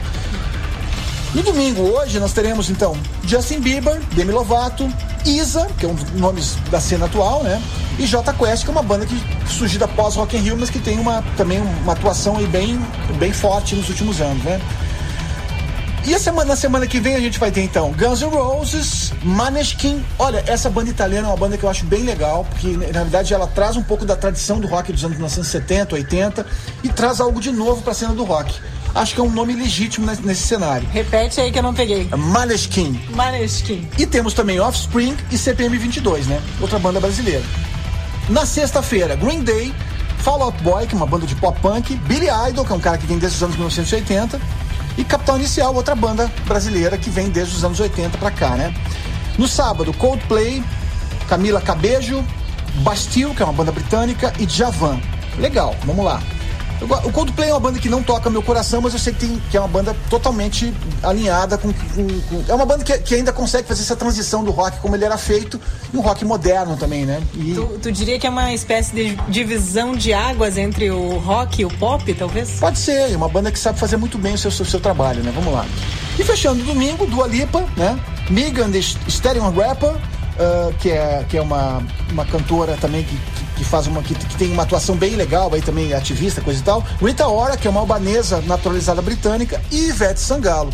Ou seja isso mostra realmente uh, essa cena plural que é o Rock in Rio hoje que tem o nome de rock mas não é só rock tem pop tem rap tem punk tem uh, ou seja tem várias várias uh, várias vertentes da música mundial. O que, que eu diria para pra, as pessoas mais ortodoxas aquelas que acham oh, olha eu, eu sempre acho que é legal para poder assistir e conhecer trabalhos que eu nunca ouviria de outra forma. Então, claro que vou acompanhar, claro que vou sacar o que eu puder assistir. Tem as minhas preferências, eu vou dizer que, ó. Eu ia te perguntar. É, marquei aqui, ó, o que, o, que, o que, me interessa ver realmente. O Iron Maiden, que é uma banda que, por mais que aparentemente se repita, mas lançou um bom disco ano passado, que foi Senjutsu, que é um disco elogiadíssimo, um dos bons discos do Iron Maiden nesse século. O Dream Theater, que é uma banda que realmente não toca meu coração, mas que é uma banda que realmente tem uh, o seu lugar dentro do, do, do New Prog, como eles falam, né? O Sepultura, qualquer sinfônica brasileira, acho que vai ser bem interessante. Também o Guns N' Roses, vamos ver se o Axel Rose vai conseguir cantar. Estreou agora uh, no último dia primeiro, com show em Manaus, né? Como é que foi? Eu não vi. É. Não, eu tenho. Quem quiser saber como é que foi, uh, acesse aí grinksmemorabilia.com.br, tá lá. E também show em Fortaleza na sexta, né? Então, enfim. Tá girando, vão ser 10 shows no Brasil, já falei sobre isso aqui no programa, inclusive. O Maneskin é uma banda que eu quero ver, é uma banda italiana realmente sensacional, impactante. Eles têm uma, desde o apelo visual a ser uma banda que joga muito forte com isso, mas também tem uma música que pode ser doce, melódica, pode ser forte, uh, hard rock, até puxando pro metal, né? O Green Day, eu tive o prazer de assistir em 2017, é uma banda que o show deles é sensacional, recomendo demais. É uma boa banda ao vivo, sabe, sabe se apresentar ao vivo. O Billy Idol, pela curiosidade, por ter uma relação afetiva com os anos 80, 90. O Coldplay, óbvio que eu quero ver o show deles, porque de alguma forma é uma banda que representa a cena atual, né? E é isso, cara. Era isso. Deixa eu ver aqui se eu. Eu tô. Ó, aproveitar que eu tô junto aqui, tô dando uma olhadinha. Vou até fazer uma foto dessa lista aqui. Muito bom. Márcio, mas falando no, em termos visuais e de bandas que recentemente fizeram shows, né? O, o Metallica visualmente também, apesar de ter sido lá na aquele espaço que não é o melhor, no seria FX. horrível aquele horrível. espaço, mas foi um visualmente um show muito legal. Tu falaste aí do que visualmente qual que seria Maneskin. melhor? Maneskin. Ah, fiquei curiosa, vou ter que não vou ao Rock in Rio, mas estou curiosa, vou procurar. Então fiquei curiosa, vou ter que buscar, já vou buscar vídeos no YouTube, alguma coisa assim. É, não, eu acho que. Sabe que eu, eu, eu por mais que eu seja um cara completamente conectado à minha relação passada com rock and roll e poucas vezes eu, eu descubra novas bandas, eu tô sempre atento a isso. E o Maneskin foi uma dessas bandas que realmente me, me impactou. Tem uma música que tocou muito, I Beg You, procura essa no, YouTube, que é muito boa mesmo. E visualmente eles são realmente uma banda que te gruda o olho, assim. É muito legal e um som muito bem feito. E o mais legal de tudo, né? Não é uma banda inglesa ou americana, é uma banda italiana que canta em italiano e canta em inglês. Sim. Ou seja, mostra essa essa jogada plural mesmo, para começar com a língua, e o som deles também não, não é linear, é totalmente aleatória. Você pode fazer uma coisa doce, quase sinfônica e pode fazer algo puxado pro metal, né? Pois é, eu ia te perguntar, falaste aí sobre o Coldplay ser uma mescla ou essa divisão. Eu falei, né? Tu concorda? Eu ia perguntar das influências dessa banda. É, tu sabe que eu, eu olho pra figura do vocalista, que eu não recordo o nome dele agora, me lembra também uma atitude meio Fred Mercury, sabe? Um cara que de alguma forma tem aquela ele puxa, ele é o centro da banda, ele, ele, ele puxa o olhar para ele, é uma figura que se destaca muito, mas mesmo assim todos os integrantes são muito fortes, fotografam muito bem, eu diria, que é uma banda que, que sai muito bem na fotografia. Você pode, pode perceber isso, eu recomendo demais o show do que Eu tô curiosíssimo e o que eu diria pros ouvintes é o seguinte, pessoal, vamos com coração leve, de repente a gente até começa a gostar de rap, né? É, tu não gosta? Eu, eu, eu respeito o rap, mas eu não consigo me conectar. Mas enfim, vou assistir o que puder assistir. Curto, curto acho que o Rock in Rio de alguma forma é um evento super importante para o cenário nacional, né? E abriu portas desde os anos 1980 para tudo isso que começou a vir para cá, porque o Brasil começou a ser visto como um lugar onde poderia ser realizado festivais, como que os artistas poderiam transitar, né? Então é isso. É, recomendo demais aos ouvintes da CNN para a gente ficar ligado no Rock in Rio e conferir o que está rolando e que seja pra, por uma relação afetiva com aquilo que nós conhecemos ou que seja para descobrir novas bandas e artistas. Muito bom. Obrigada, Márcio. Muito bom te encontrar aqui na tua casa e que façamos mais, né? Ou então que tu vá ao estúdio também me visitar. Vai rolar, cara, vai rolar. Tá, e sempre um prazer estar por aqui conversando com os ouvintes da CNN. Coisa boa. Ficamos por aqui, então hoje foi diferente a participação do Márcio, né? Estamos aqui em frente à casa do Márcio, na Rua das Marcelas, no bairro Chácara das Flores. Somos vizinhos. Fica aí esse nosso registro para o programa Companhia CDN de hoje. Você ouviu então esse momento diferenciado aqui, lá, aqui na coluna do Márcio, um pouco dessa nossa conversa quando da minha visita à casa dele. E seguimos de cultura por aqui, cultura gamer no Companhia CDN. A pedido nós trazemos de novo então a última coluna do historiador e idealizador da locadora de jogos vintage Estante Gamer, Matheus Oliveira. É que entre esse sábado e este domingo teve madrugadão na Estante Gamer e parece que a curiosidade sobre jogos vintage está mesmo em alta. Na coluna, Matheus nos fala sobre esse universo saudosista para muita gente, mas que ainda é pura novidade para tantas pessoas. A produção é do jornalista e professor Juliano Rosa.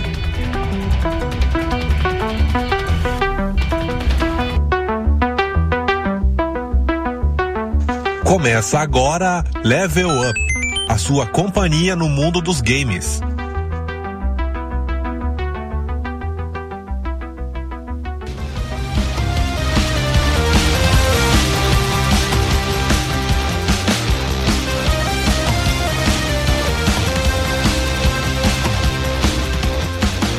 Olá, Carla e ouvintes da companhia CDN. Aqui é Matheus Oliveira, historiador da Estante Gamer, e hoje temos mais um, um episódio da coluna Level Up, onde certamente vocês ampliarão e terão um upgrade sobre conhecimentos da história dos videogames.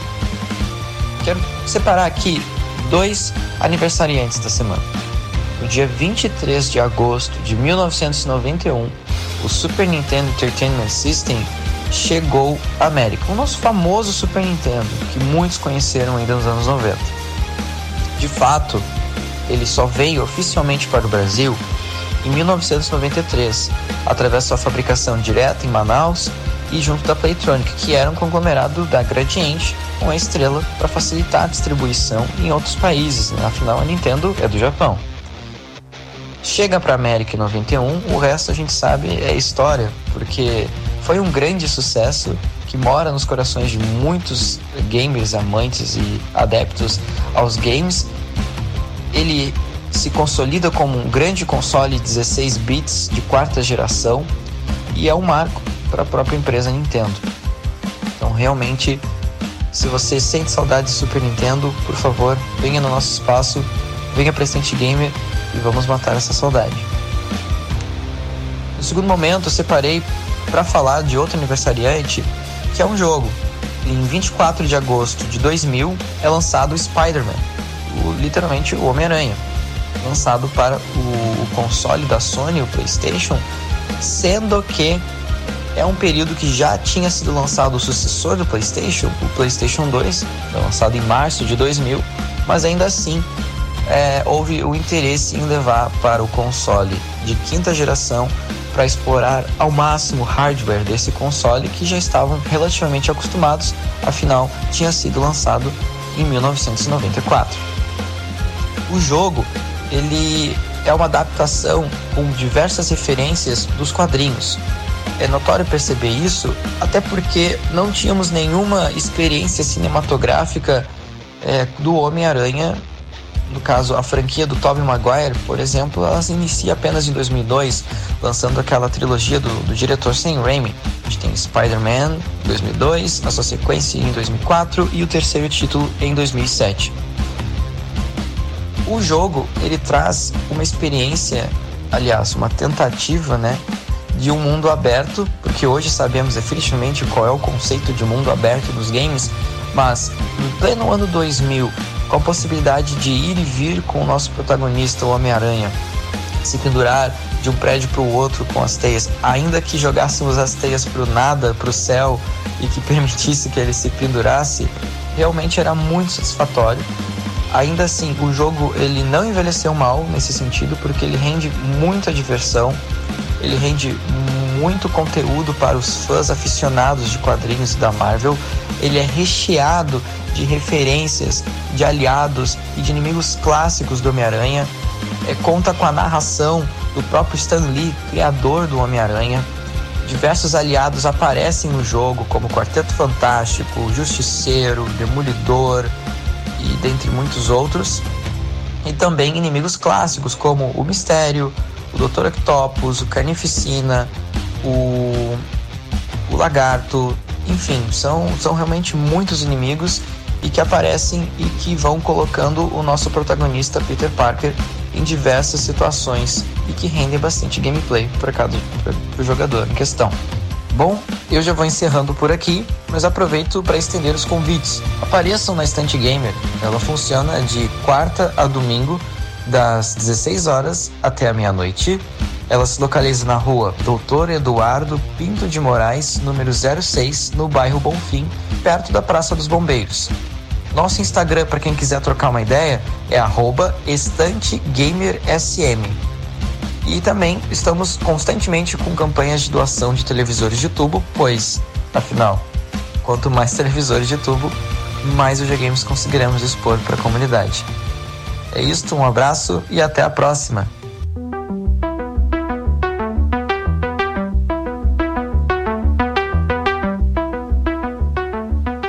Você ouviu Level Up. Apresentação: Matheus Oliveira. Produção: Juliano Rosa.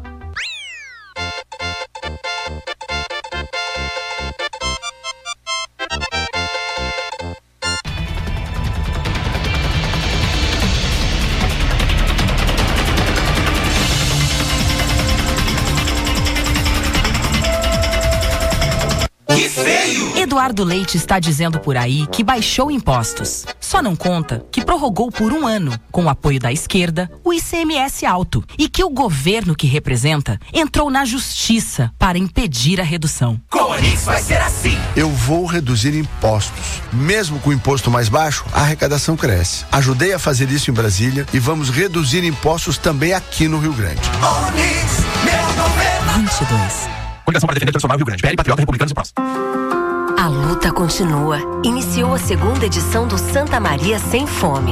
E você já pode doar nos 18 pontos distribuídos na cidade ou direto para as contas do Banco de Alimentos de Santa Maria. Saiba como doar nas redes sociais do Diário. A fome é real. Doe alimentos. Oferecimento: Prefeitura de Santa Maria. Realização Diário. Patrocínio: Fundação Eni e Unicred. Ponto Capital.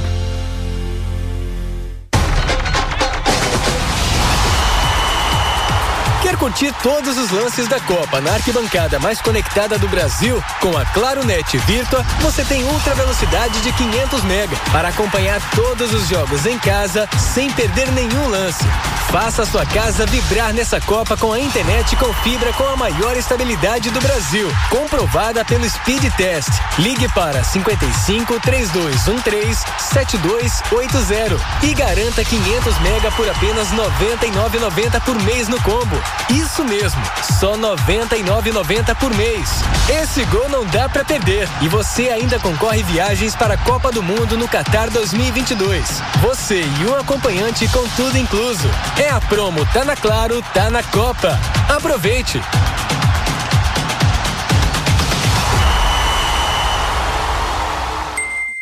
Consulte condições de aquisição.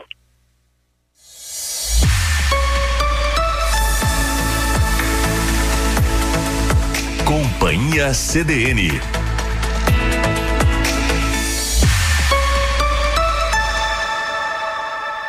Carla Torres.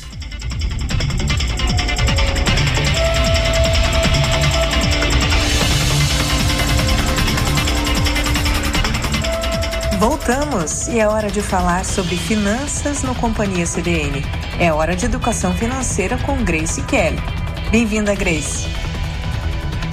Grace, então vamos lá. No último domingo falamos sobre o poder do não, a necessidade desse não, né? E dominada essa parte, dito esses, ditos esses nãos, como é que podemos passar a pensar em investir o nosso dinheiro? Oi, Carla. É um prazer estar aqui com vocês na Rádio CBN novamente. E com certeza, depois que nós aprendemos a dizer esse não, nós vamos uh, começar os primeiros investimentos. Tá? Pelo menos é isso que eu espero, né? De vocês e dos meus alunos.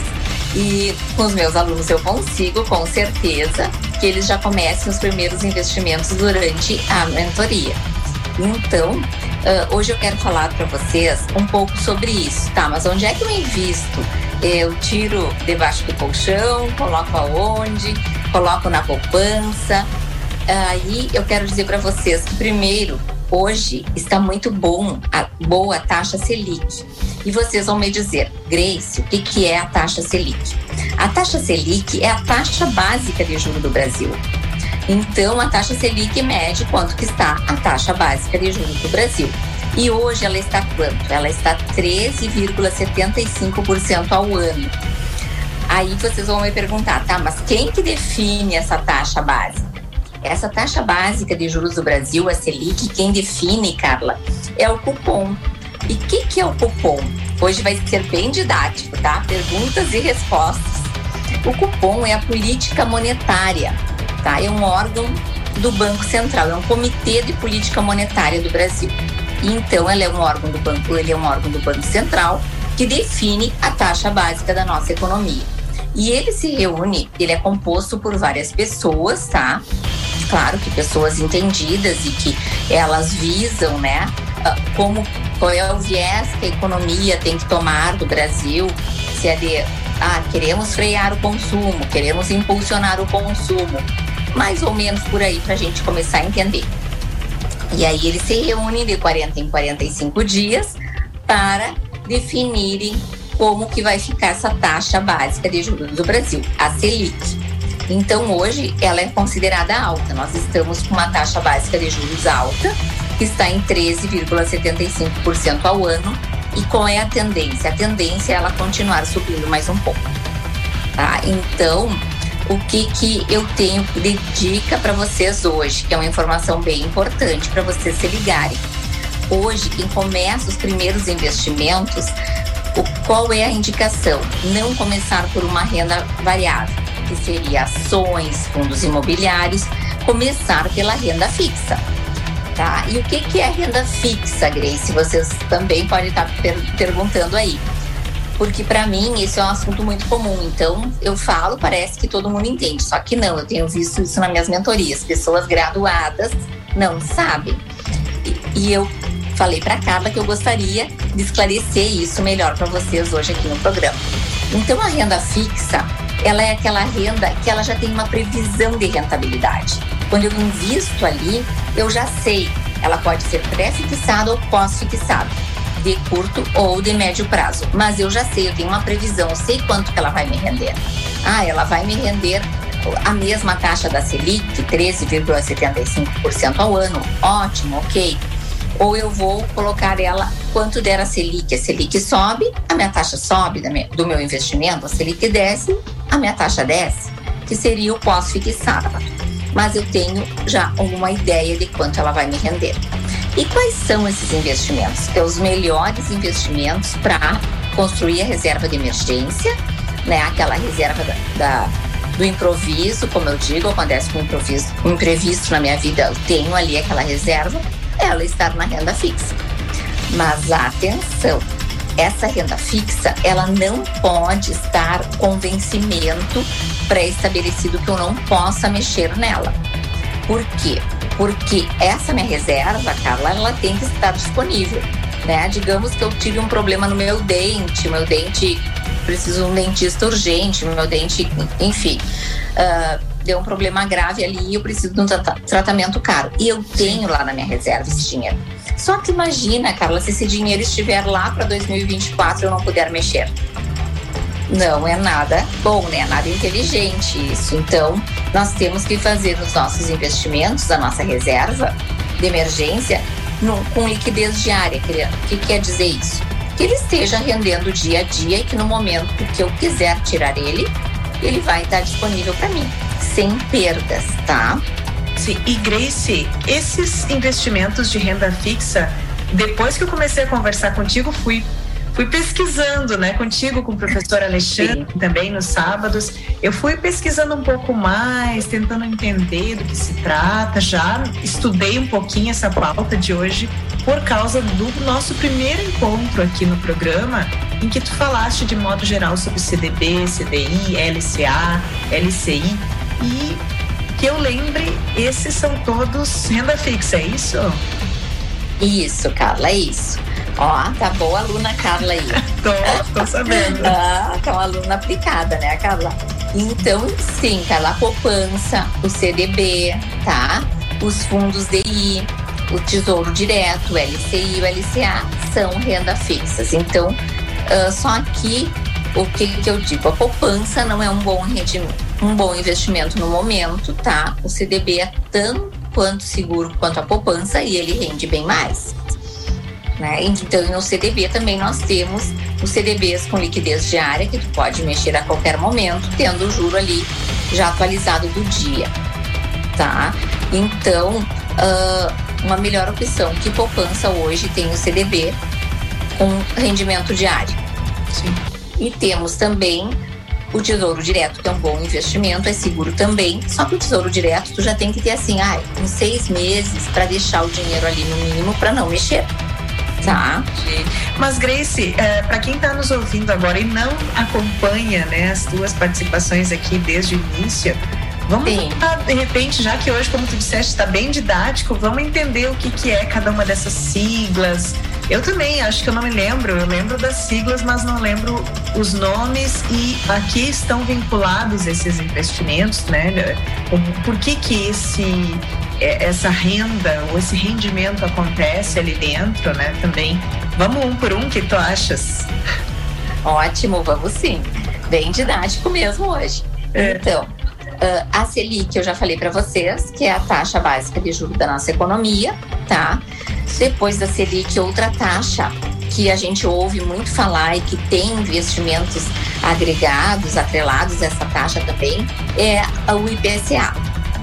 Porque você pode ver, às vezes o gerente do banco te oferece, ah, eu tenho essa aplicação aqui, ou esse tesouro direto, que ele é uh, taxa, é o IPCA, mais 0,50% ao ano, ou EPC, enfim, né? Mais 0,50% então nós, uh, ao mês. Então nós ficamos pensando, tá, mas o que é o IPCA? O que é essa sigla aí que ele está falando? Eu não entendo nada. IPCA é o índice de preços ao consumidor amplo, tá? Então o IPCA, às vezes as pessoas confundem com a Selic, só que ele é um pouco diferente. Porque o IPCA, ele mede uh, a inflação, tá? A inflação do país. Então, é um conjunto de produtos e serviços que nós comercializamos no varejo, a inflação desses produtos, tá? Sim. E, e ele é medido por quem?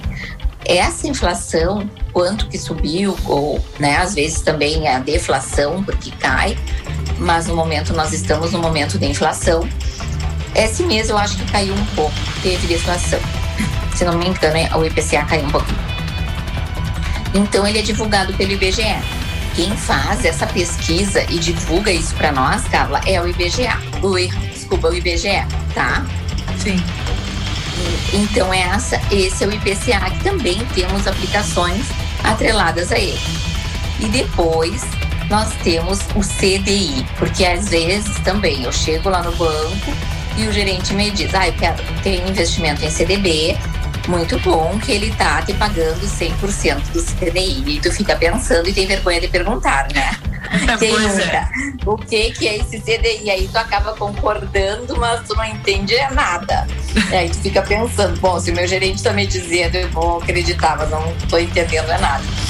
Uh, então, CDI é o Certificado de Depósito Interbancário, quer dizer, o que é essa sigla? E o CDI ele sempre é lastreado na taxa Selic, porque geralmente quanto está a taxa Selic hoje? 13,75. E o CDI costuma acompanhar 13,75 ao ano, tá?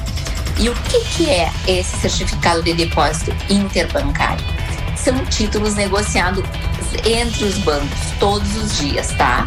Uh, e a sua referência é a taxa Selic. Então, o que quer dizer isso? Que os bancos emprestam dinheiro, Grace? Sim, os bancos se, se emprestam dinheiro, tá? Porque apesar né, de eles serem uh, caixa forte, como a gente diz, eles têm umas regras internas ali e às vezes um precisa uh, pedir dinheiro emprestado para o outro, tá? Aí, digamos lá, vai o, o Itaú e pede para o Bradesco. No outro dia, o Bradesco vai e pede para o Itaú, tá? Todos os dias tem uma troca aí de, pedir emprestado. E aí eles vão se cobrar juros, é claro, né? Eles não vão emprestar de amiguinho um pro outro. Então, juro a quanto, Carla, que eles vão, eles vão cobrar um do outro? Eles cobram juro da taxa Selic. Tá? Sua referência é a taxa Selic, que é 13,75 ao ano hoje. Então, o CDI, ele é isso, tá? A taxa que os bancos cobram um do outro. Olha só, Grace, vamos pro intervalinho, passou voando já o nosso bloco aqui. E já já voltamos com mais, mais detalhes aí sobre investimentos em renda fixa. Hoje com a Grace Kelly aqui na sua coluna sobre educação financeira.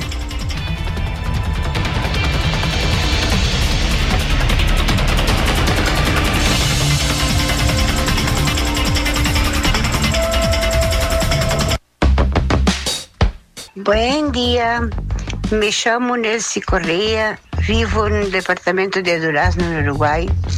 Me gusta escuchar CDN porque transmite muito buenas notícias da cidade, de la ciudad de Santa Maria. Muitas felicidades pela audiência, muita sorte, muito, muito feliz cumpleaños a todos, que a rádio se, sempre por delante, muito boa audiência e muita gente trabalhando perfeitamente. Um abraço grande a todos.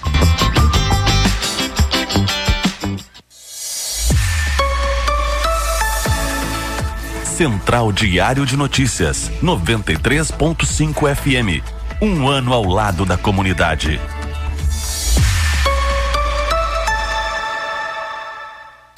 Perca a chance de comprar o seu novo SUVW Volkswagen. Vá a uma concessionária mais próxima e confira as ofertas. Oferta exclusiva na Pampeiro. Nivus com 50% de entrada, saldo em 18 vezes, taxa zero, com as três primeiras revisões grátis. Venha até a Pampeiro e apaixone-se pelo Nivus. Rua Serafim Valandro, 1133 ou baixe o app da Pampeiro para saber mais. Mais que SUV, SUVW. Juntos salvamos vidas. Volkswagen.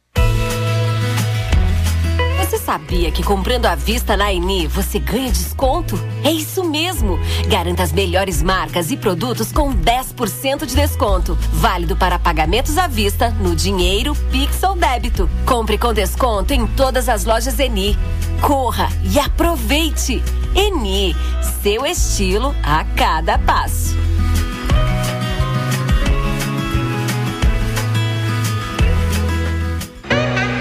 Chegou o Classificados Online do Diário. Nele você encontra o serviço que está precisando, o imóvel dos seus sonhos ou aquele carro que você sempre quis.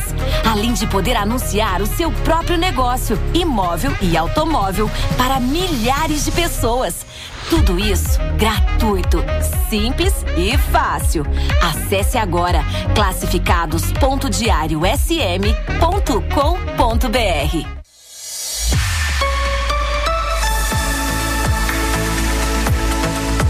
Companhia CDN.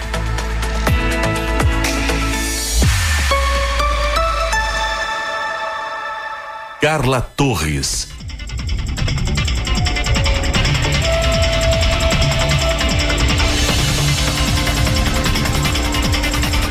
Voltamos, Companhia CDN, hoje, agora, com a coluna de Grace Kelly, Educação Financeira, e hoje falamos sobre investimentos em renda fixa. Grace falou, explicou tudo sobre CDI, agora vamos para os próximos. É uma lista aí, Grace. Não sei se a gente consegue tudo hoje. Sim, mas qualquer coisa continuamos no próximo bloco, né? No próximo domingo, não tem problema. Claro. O importante é ficar claro. E se os ouvintes tiverem dúvidas, quero dizer para vocês, me mandem uh, no privado ali que eu estou disponível para responder vocês. Se eu não respondo na hora, mas no mesmo dia, com certeza vocês terão meu retorno. Tá bem? O importante é vocês terem essa clareza e começarem a dar os primeiros passos, a, a fazerem os primeiros investimentos, porque isso é um hábito. Eu costumo dizer que é um hábito como nós escovarmos os dentes. Assim como nós fazermos as anotações das nossas despesas, das nossas receitas, a gente pode fazer por semana e se organizando para quando fechar o mês. Hoje é um dia de fechamento de mês. Então, eu combino com meus alunos assim: fechou o mês, vamos, vamos ver como é que foi o mês de agosto. Anotaram tudo, esqueceram alguma coisa. Porque no início, Carla, é difícil. No início, assim, as pessoas são mais resistentes e acham que vai ser muito penoso fazer isso. E a boa notícia para vocês é que não é. É bem leve. E é assim, ter aquela sensação de dever cumprido, aquela sensação de ter o controle das suas finanças. Porque muitas coisas na vida nós não conseguimos ter o controle, né, Carla? Mas as nossas finanças e o dinheiro, se nós quisermos tomar as rédeas dele, nós conseguimos. Então vamos lá, estou aqui para ajudar vocês nisso a tomarem as rédeas, né, do financeiro de vocês, a não serem mais deixados levar assim para que lado quiser ir a coisa.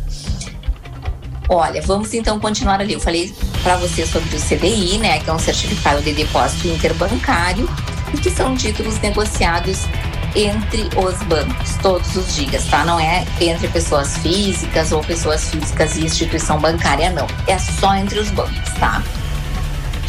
Então, nós temos agora o CDB, que é essa sigla mais conhecida nossa, que nós eh, chegamos no banco, nos oferecem, o aplicativo do banco nos manda ali mensagem, olha, tem um CDB bom hoje, uh, 101, 102% do CDI, enfim.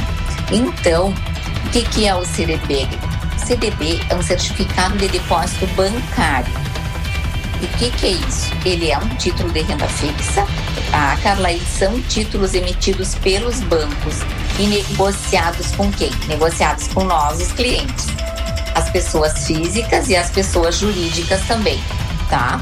Então, por que, que os bancos uh, negociam esses títulos conosco? Para eles captarem dinheiro e financiarem as suas atividades, usarem como bem eles quiserem. Então, uh, essa captação de dinheiro ela funciona assim. Por exemplo, antigamente, quando era negociado um CDB, realmente a gente emitia, eu sou desse tempo, tá, pessoal? A gente emitia um papel, era um título, o cliente deixava o dinheiro ali para investir e a gente fornecia aquele papel para cliente. Hoje em dia mudou, não é mais assim, é tudo online. Ah, mas eu não recebi esse título. Não, fica tudo online, isso não recebe o papel, né? Só fica um, assim, tudo no mundo online, como eu digo. Até quando tu faz um LCI, um LCA, é eletronicamente. Então, quando, por exemplo, a Carla chegou no banco e disse: Ah, eu quero investir mil reais num CDB, tá? Ou fez pelo aplicativo dela ali, que hoje em dia tem um aplicativo que é maravilhoso para isso. A gente não precisa estar tá indo na agência bancária. Aí ela investiu mil reais ali, o quanto que o banco vai pagar para ela? É variável, mas para ser bom, Carla, tu tem que pelo menos ter uh, ah, 100% do CDI. E o que, que é esse 100% do CDI? Hoje é 13,75% ao ano. Se for menos, já não é bom, tá? Tem corretoras e bancos que estão pagando até mais, 101, 102. E voltando também, deixando bem claro para vocês, que se é a reserva de emergência, esse CDB tem que ser com liquidez diária, para eu poder ter acesso a qualquer momento. Sim, então. Uma dúvida, só uma dúvida, sim. Tem alguns investimentos que não demandam a pessoa deixar ali um ano, dois, três, mas demandam dois, três meses às vezes. Estes também são é, interessantes, na tua opinião? Assim, ó, Uh, depende, tá? Por exemplo, se é um CDB para três meses, eu não vou precisar desse dinheiro para três meses, não é interessante. Por quê? Porque eu pago imposto de renda nesses, no CDB, por exemplo, né, Carol? E aí, quando ele vai vencer, quando que eu pago? Eu pago o imposto de renda só sobre o meu rendimento.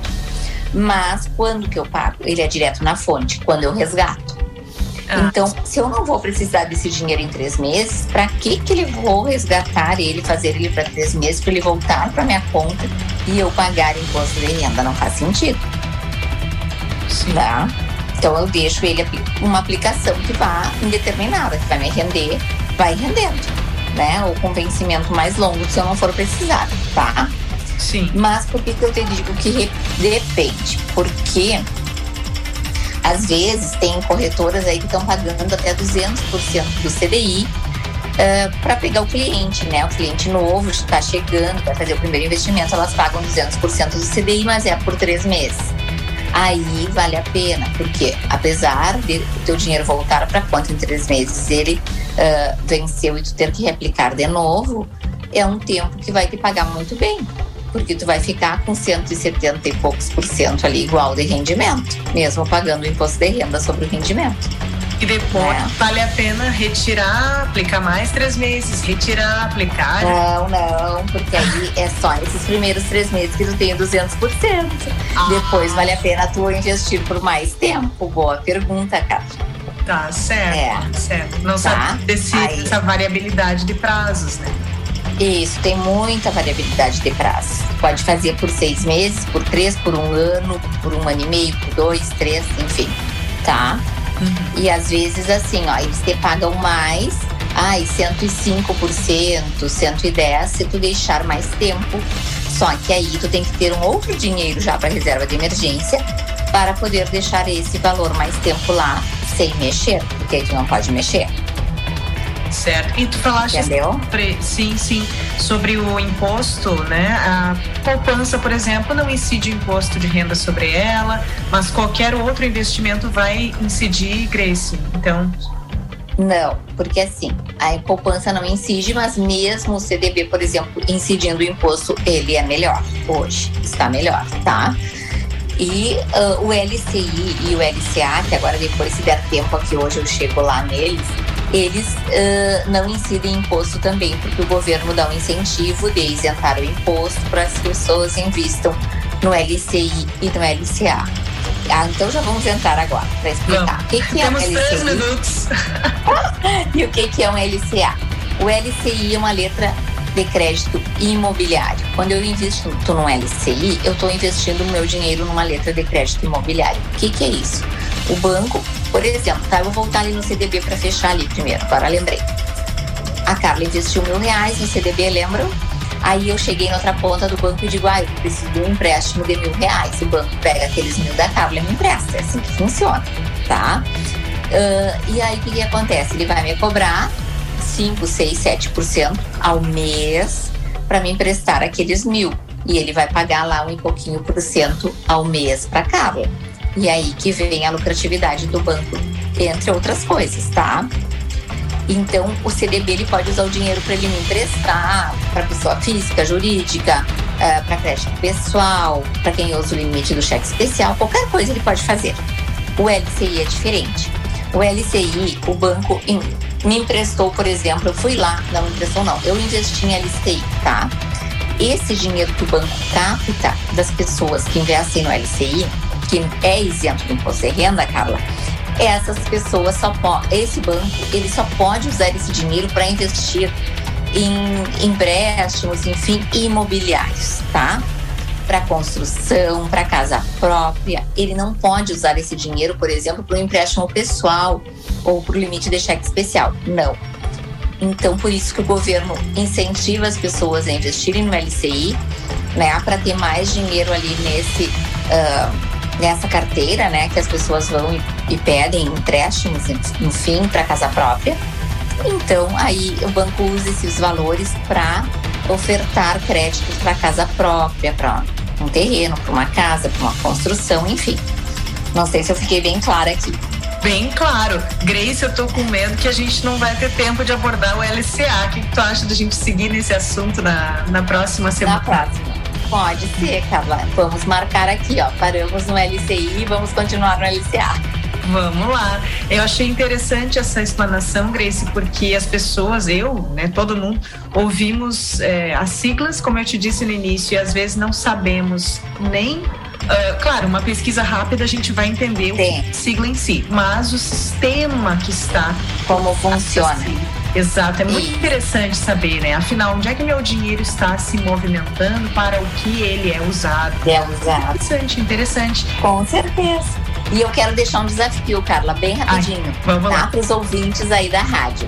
Comece os primeiros investimentos em setembro, tá? Tem bancos que você pode começar com 50 reais, geralmente é com 100 reais. Então, lance esse desafio aí para os ouvintes e depois me contem lá no privado ou para a Carla também, que a Carla compartilha comigo. Tá com bem? Com certeza, com certeza. E temos ainda o nosso telefone, a linha tá aberta, né? Você pode enviar seu WhatsApp, até mesmo em áudio né? Não somente uma pergunta escrita, a gente também direciona para a Grace. 99136 2472. 99136 2472 e o Instagram da Grace, como ela diz, manda no privado. Grace Kelly PG. Grace Kelly PG. Eu já até decorei, Grace. Ótimo. Valeu. Grace, uma então, ótima semana. Tá, para ti também e para os ouvintes também. Uma ótima semana para nós. Um beijão. Ai, beijão. Você ouve Companhia CDN com você até às 18 horas.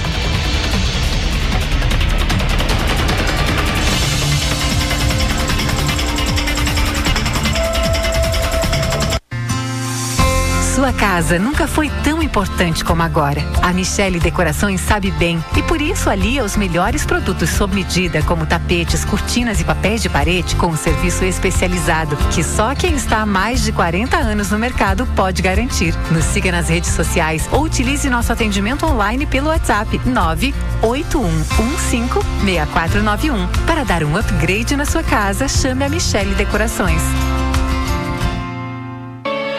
Em Brasília, tem o capitão do povo. E aqui no Rio Grande, tem o alemão do povo. É o alemão do povo.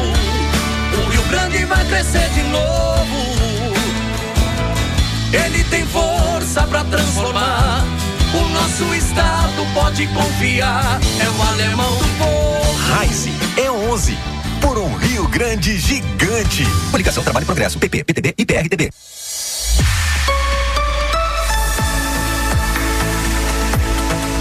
Companhia CDN.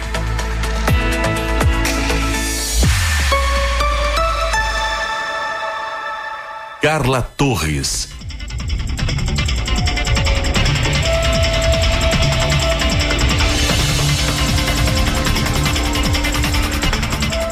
Companhia CDN é informação na medida certa para o seu fim de semana nós retomamos aqui um trecho do programa CDN Entrevista dessa sexta-feira, dia 1 em que o jornalista José Quintana Júnior recebe a jornalista Jaqueline Silveira. Ela comenta sobre os destaques da política na última semana. Vamos ouvir. É 2 de outubro a eleição. E o Tribunal Superior Eleitoral tomou duas decisões bem importantes que se reflete no dia da eleição. Uma é a proibição de levar o celular para a cabine. Não pode. E ontem essa decisão foi referendada pelo TSE de que se o eleitor insistir em, levar o celular para a cabine de votação, ele não vai poder votar. Mas, então, e, né, é importante. Eles, mas eles vão conseguir ter, por exemplo, o celular pode estar no bolso, eles vão conseguir. É mesmo desligado, está proibido de vai ter que deixar junto deixar com, com o mesário. Vai, ah, vai ter que deixar. É, e daí depois, quando ele sair da cabine de votação, é, vai ser entregue o celular junto com o seu documento. Tem que deixar com o mesário. O melhor é nem levar o celular, né, para votar, né? Tu sabe que eu falei, falta só um mês para eleição, mas pensando em mais um mês de propaganda eleitoral, acho que não é só, né? A gente tem mais um mês de propaganda diária. Até o dia 29 de, de setembro vai o horário eleitoral e, no rádio e na TV. Imaginando que teremos segundo turno, né? É muito provável. E a outra decisão do, do TSE é sobre o porte de armas que também estará proibido pessoas circulando com armas a 100 metros dos locais de votação nas 48 horas que antecedem a eleição e nas 24 horas depois. Até uh, na noite dessa quinta-feira teve a posse do novo chefe da Polícia Federal aqui em Santa Maria, o Anderson de Lima, e, e ele disse que apesar de ser próxima uh, essa decisão ser próxima da eleição, que ela é importante uh, em razão da, do cenário político, né, que está delicado. A gente já teve registros de, de ameaças, de violência até. Então ele, ele disse que é importante que a Polícia Federal aqui, né, e que atua em mais 35 municípios da região, vai atuar se for necessário para cumprir essa essa norma do Tribunal Superior Eleitoral que mais nós temos de destaque, que eu queria só falar, né, como a gente está há, há um mês da eleição, tivemos a primeira semana do horário eleitoral. Ainda talvez ainda não vai surtir tanto efeito, né? Vai surtir mais adiante, porque a primeira semana, embora as pessoas acham chato horário eleitoral, mas também é importante para as pessoas, né? É, olharem as propostas dos candidatos, o que propõem, tanto os candidatos a presidente como a governador. Uh, o, a gente tem uma vaga para o Senado aqui no Rio Grande do Sul e também os próprios deputados federais especialmente Quintana, porque hoje o Congresso tem muita força, tem muito poder. O Congresso hoje está governando. O presidente pouco decide se ele não tiver o apoio do, do Congresso, né? Verdade. Então é bem importante também a escolha de deputados. O Rio Grande do Sul tem 31 deputados federais, né? Dos 513 que a Câmara dos Deputados tem, nós temos 31 representantes e vamos ter um senador aí, como a eleição é alternada, né? Em uma eleição elegemos dois senadores e a outra um. Essa eleição a gente elege um senador. Eu sei que parece utópico, Jaqueline, mas assim, ó, eu, o, o que mais me chama atenção nesse período eleitoral, o que que tá mais audiência? São os debates, né? As pessoas acabam acompanhando porque ali é o confronto de ideias, a gente tenta ver qual candidato tem um argumento, um posicionamento mais convicto, com uma clareza, porque não adianta prometer o mundo se não, se não mostrar como, e o debate muitas vezes serve para isso. É, exatamente, porque ali é um confronto de ideias, de projetos e, e permite você ver as diferenças de cada um inclusive em relação a projetos. Eu sempre acho muito importante os debates. Eu acho que quem ganha o eleitor é a democracia com os debates e até acho que deveriam ter mais debates. Eu ia dizer isso, eu sinto falta de debates na esfera do legislativo.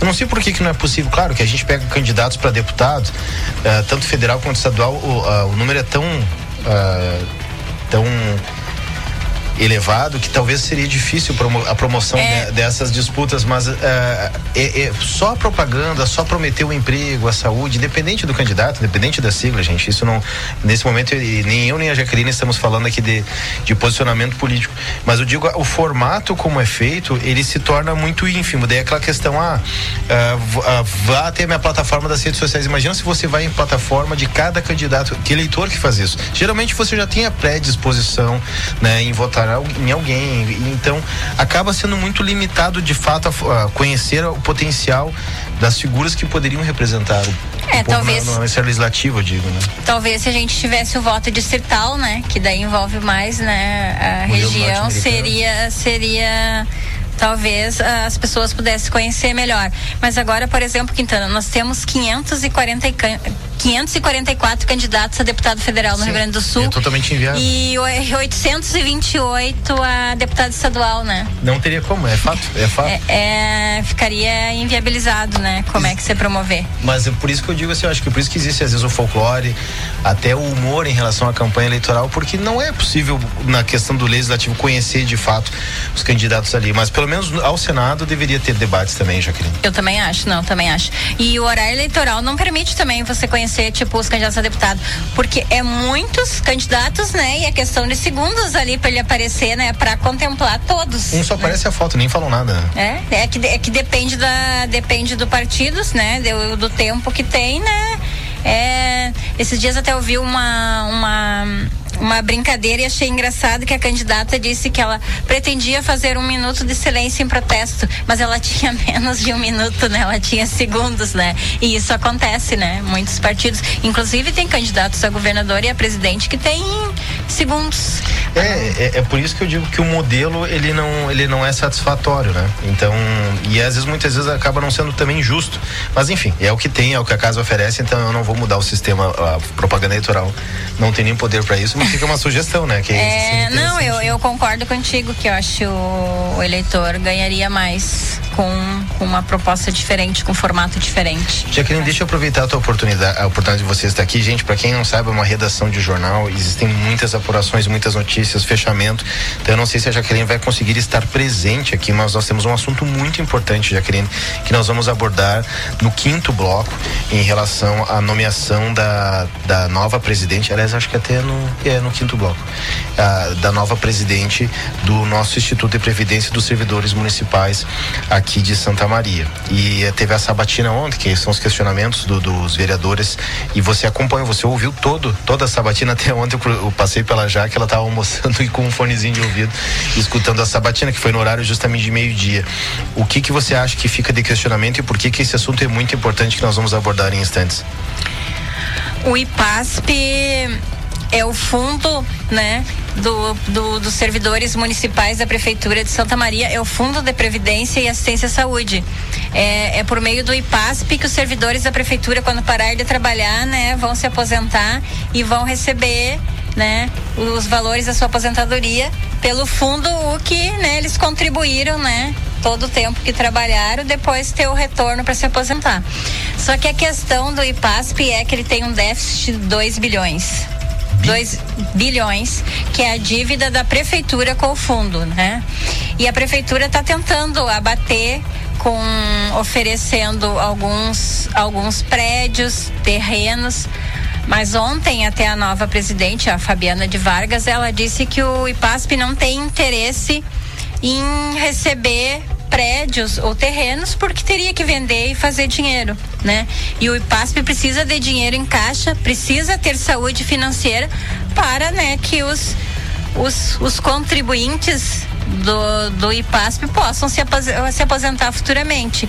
E o que ela disse é que bem preocupante, Quintana, que entre 5 ou 6 anos, talvez, o fundo já tenha problemas para pagar as aposentadorias. Aí você imagina, né? Quem contribuiu a vida inteira para o fundo, para depois ter o retorno, para receber sua aposentadoria, vai começar a sofrer algum risco é bastante preocupante. Eu vejo que não é nem a longo prazo, é. Cinco, seis anos está muito próximo. É, é, até foi comentado lá na Câmara de Vereadores, ah, talvez 10 anos, e daí ela disse, olha, pela projeção, eu creio que entre cinco, seis anos o IPASP talvez já comece a enfrentar dificuldades para pagar esse, esse valor. E ela foi muito questionada, Quintana, sobre o fato que ela, ela nunca fez parte da direção do IPASP, ela nunca atuou né? Então, muitos vereadores ficaram meio temerário porque o IPASP é uma questão delicada, sim, tem esse déficit, tem outros problemas, né? Até a Câmara questionou ela de fazer uma, uma auditoria completa, até que ela disse que é, que é possível fazer essa auditoria. E então, assim, alguns vereadores ficaram temerários de uma pessoa que não tem experiência no IPASP e comandar o IPASP num momento, assim, de muitas questões uh, delicadas para serem resolvidas. Né? Iremos abordar esses temas polêmicos, esses questionamentos, então, com a nova presidente do Tem uma outra questão, né, que é a compra do imóvel para sede também, que sede, esse, esse projeto vai passar pela Câmara, porque a Câmara vai ter que autorizar e, e já, já tem criado bastante polêmica, que é um imóvel avaliado em 7 milhões, né? E aí também se discute, porque é, é uma contradição, né? O, IPASP tem um déficit de 2 bilhões e daí precisa de uma sede de 7 milhões. Ela até se posicionou contrária a, a, essa compra por considerar um valor elevado e achar que possa se fazer uma sede uh, com um valor menos expressivo. Hoje a, né, é uma sede alugada do IPASP. E uma curiosidade, Quintana, é que o, o IPASP foi criado em 2001 E 2002 assumiu o Eglon do Canto Silva, que até hoje era o presidente. Presidente que é, se aposentou, né? É, que se aposentou. Aí não tinha, tipo, para fazer a sabatina que precisa na Câmara, eles, a Procuradoria da Câmara teve que elaborar um rito, porque eles nem tinham isso, porque eles nunca tinham vivido essa situação, né? Que foi inédita ontem. E ela falou por quase três horas. Foi questionada por nove vereadores, assim, e alguns questionamentos bem embaraçosos, assim, que ela teve que responder. Ouvimos a jornalista Jaqueline Silveira, que analisou o cenário político da semana que passou. Companhia CDN com você até 18 horas.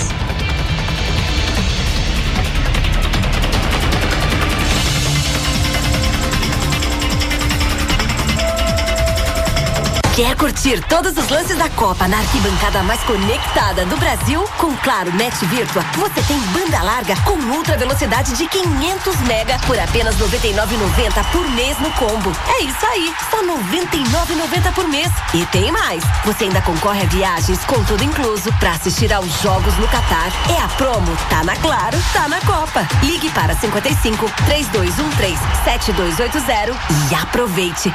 Consulte condições de aquisição. Olá, gente amiga.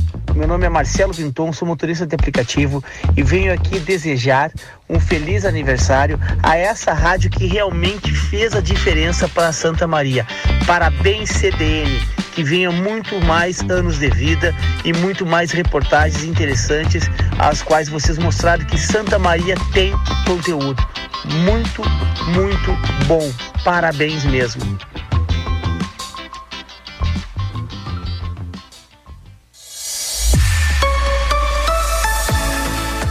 Central Diário de Notícias, 93.5 FM. Um ano ao lado da comunidade.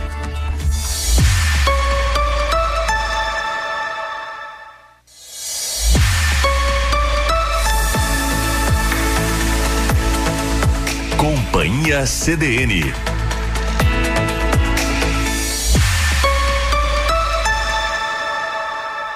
Carla Torres.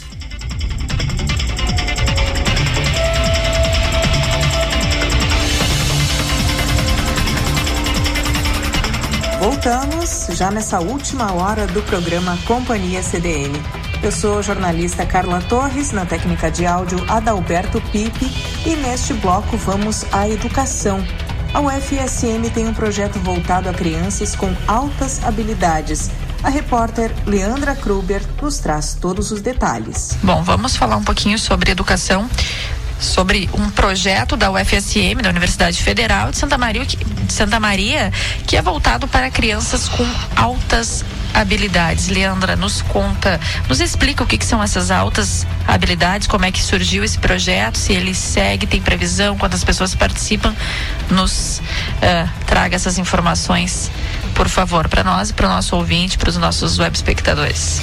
Então, Pamela, ele é um projeto constante, né? É um projeto da UFSM, projeto de extensão, que é, são todos aqueles projetos da UFSM que têm a intenção de trabalhar junto à comunidade, né? Se estender aí, estar junto à comunidade.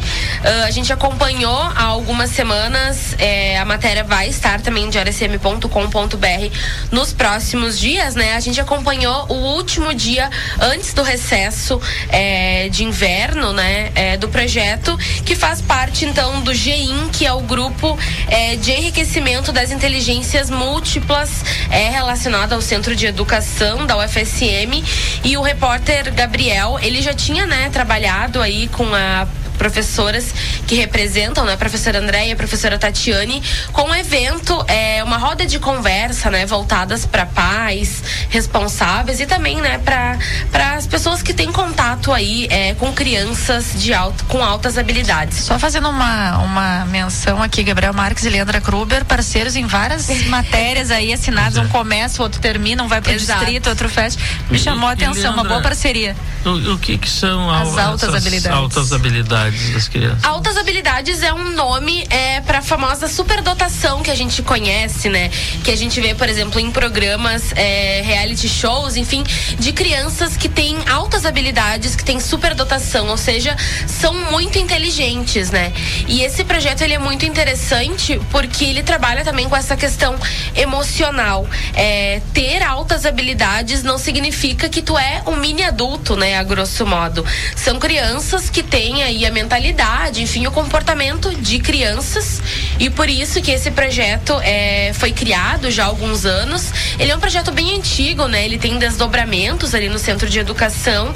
Então, além de trabalhar é, com atividades extracurriculares, né? Como que funciona? É, as crianças, os pais inscrevem as crianças quando ficam sabendo do projeto ou quando a escola começa a perceber que essas crianças é, se destacam, têm altas habilidades, elas são encaminhadas. Lembrando, claro, que é um projeto gratuito, né?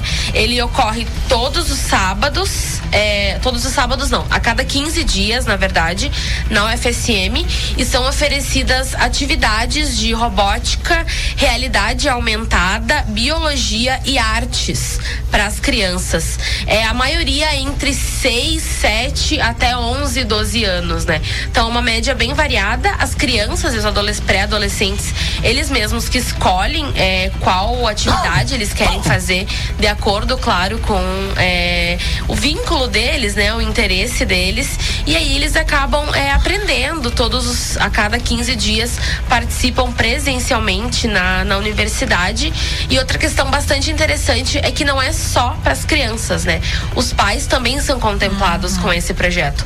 Enquanto os filhos estão nas aulas de robótica, de realidade aumentada, biologia ou artes, eles estão também conversando entre si, é, conhecendo melhor uns aos outros, uh, sabendo que a realidade que eles vivem com crianças que são eu muito ia, inteligentes. É, né? Eu ia perguntar também a questão da socialização, né? Porque se tem, é, se essa criança tem é, altas habilidades, ela tem uma facilidade maior do que os colegas em uma determinada área, no dia a dia da escola, talvez aquilo fique um tanto cansativo. Então, mas eles continuam crianças também. Exato. Continuam com toda a, a infância, né? Ela não é, é. é, o comportamento ainda é de crianças criança. com, com alguma habilidade, algum destaque para alguma área. Então é importante trabalhar essa socialização. Imagino que o projeto uh, trabalhe muito na, nesse aspecto também. Isso é uma das coisas mais bacanas do projeto, né? Porque até no dia que a gente participou, foi o último, o último, a última aula de, do semestre passado, né?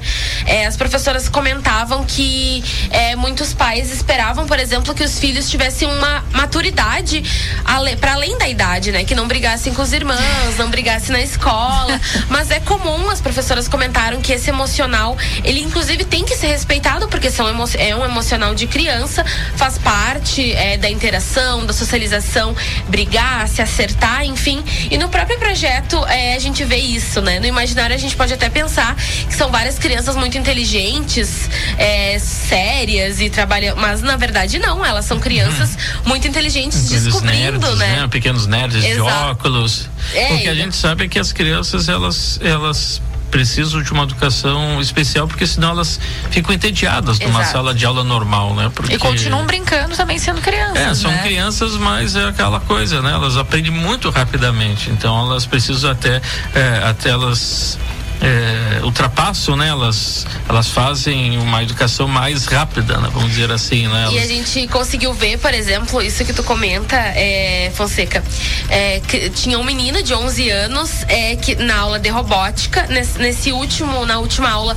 os professores levaram os robozinhos da UFSM mesmo e ele já gostava de programação, tinha canal no YouTube, assim como toda criança adolescente sonha, né, em ser um youtuber, ele é um desses com um sonho super comum comuns também, claro. Só que ele estava aprendendo a programar. E ele já queria aquilo pra vida dele, assim.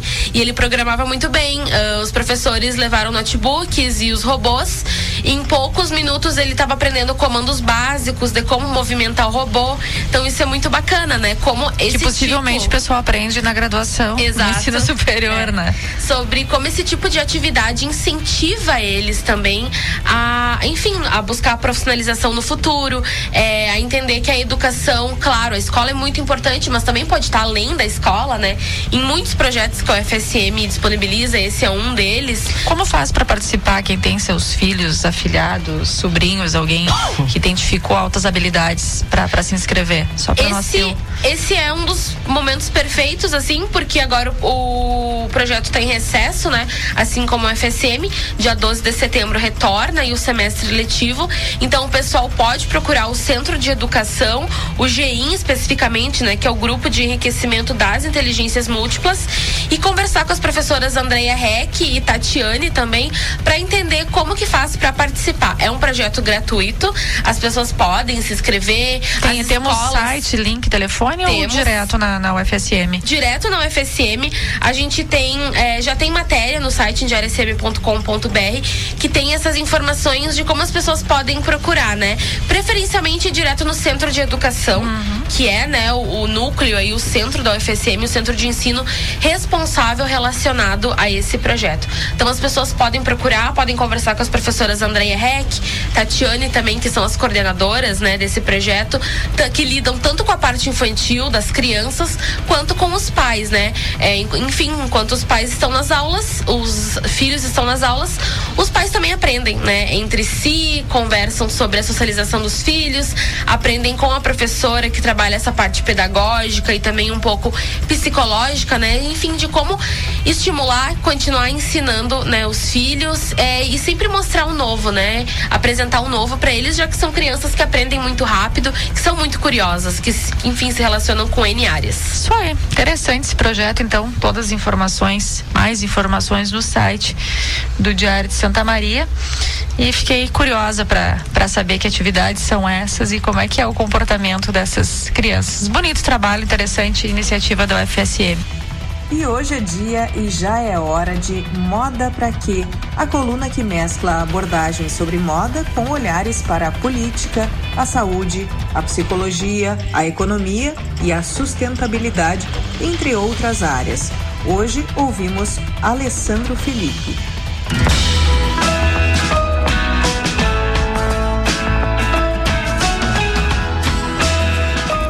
Boa tarde, Carla. Boa tarde, ouvintes. Hoje, o tema do Moda Pra Quê dá muito pano pra manga. Não é um fenômeno que começou agora e que pode provocar diversos sofrimentos mentais. Falo da cultura do cancelamento. Para compreender esses eventos cada vez mais frequentes, aposto nas lentes teóricas do filósofo coreano Byung-Chul Han, que faz uma leitura atenta e pertinente da nossa cultura ocidental principalmente as implicações do neoliberalismo na qualidade de vida. Esse filósofo usa a metáfora do enxame para explicar nossos comportamentos no mundo digital. Veloz, orgânico e com afetos à flor da pele, esse verdadeiro enxame digital transforma, ou melhor dizendo, reduz nosso comportamento, nossa percepção e nossa sensação sobre o diálogo em comunidade. As redes reduzem possibilidades de diálogo frente às falhas, aos deslizes e às quedas que podem vir à tona, causando ondas de indignação. Essa indignação pela não compreensão da atitude do outro é que gera a chamada cultura do cancelamento. Quem não lembra da Carol Conká que foi linchada digitalmente durante sua participação no Big Brother Brasil? Esse cancelamento custou um alto preço para a saúde mental da artista. Me parece que usamos as redes para fazer justiça com as próprias mãos, quase como um puxão de orelha público. Aproveitando a deixa, indico um videoclipe da artista brasileira Glória Groove chamado A Queda, lá no YouTube. Uma ilustração didática sobre o nosso tempo. E para fechar, faço uma provocação de que forma é, estamos usando as redes sociais? Estamos apostando na via do diálogo, da potência da vida? Ou estamos priorizando a destruição do outro por não acolhermos nossos próprios deslizes? Sou Alessandro Felipe, psicanalista em formação, professor universitário e mestre em design. Você pode me encontrar lá no Instagram pelo arroba underline alifelipe com dois L's e dois P's. Um ótimo restinho de domingo para minha amiga Carla e para você, querido ouvinte com os melhores cumprimentos, Alê.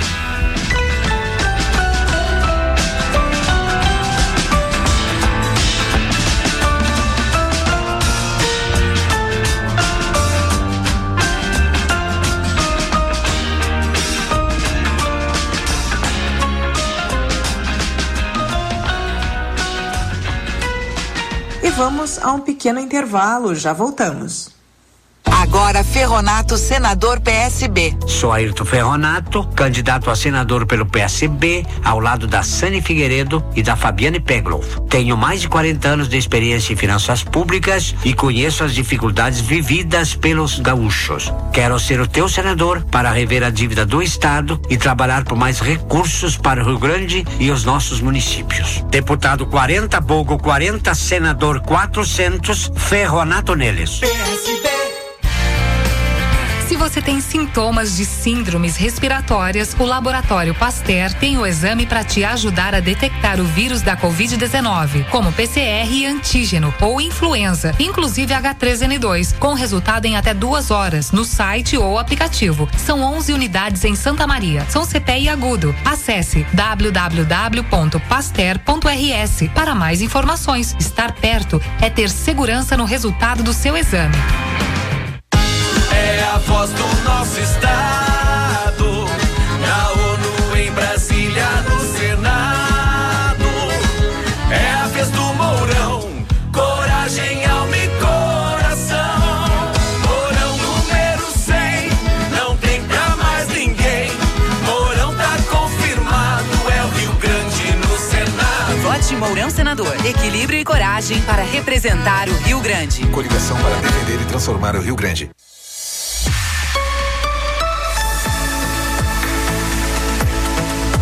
Companhia CDN.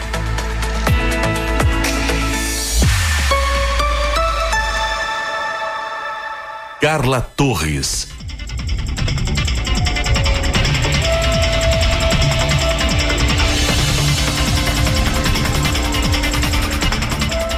Companhia CDN, hoje de aniversário, hoje 4 de setembro, há exato um ano havíamos começado as atividades.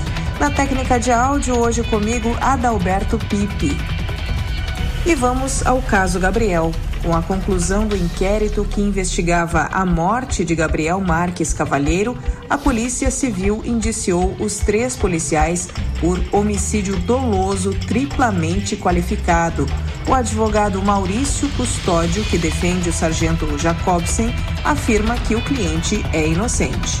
Olha, a gente recebe o indiciamento da Polícia Civil já antevíamos esse indiciamento, o único, o único sentimento que a família do sargento uh, mantém nesse momento é a indignação. A Polícia Civil e Brigada Militar fizeram um espetáculo político em cima dos inquéritos, né? mas juridicamente imaginávamos que as capitulações viessem por essa linha. O sargento Jacob mantém a mesma linha, mantém a mesma base de argumentação. Ele em nenhum momento visualizou qualquer tipo de agressão contra o Gabriel da mesma forma que, se tivesse visto, certamente teria adotado as providências cabíveis, prisão e comunicação aos superiores dos dois soldados. Nós entendemos que, neste momento, a Polícia Civil e a Brigada Militar estão batendo cabeça em relação ao dolo, né?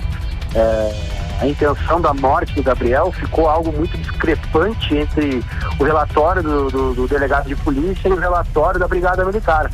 A Brigada Militar aponta o homicídio por dolo eventual, no qual se assume o risco de matar, é, porém admite que o Gabriel saiu da viatura na região de Lava Pé caminhando, andando, e a Polícia Civil, sem especificar, sem esclarecer, mantendo vários pontos em obscuro, é, vai numa, numa linha de argumentação jurídica e, e reflexiva bastante oposta do que a Brigada Militar concluiu.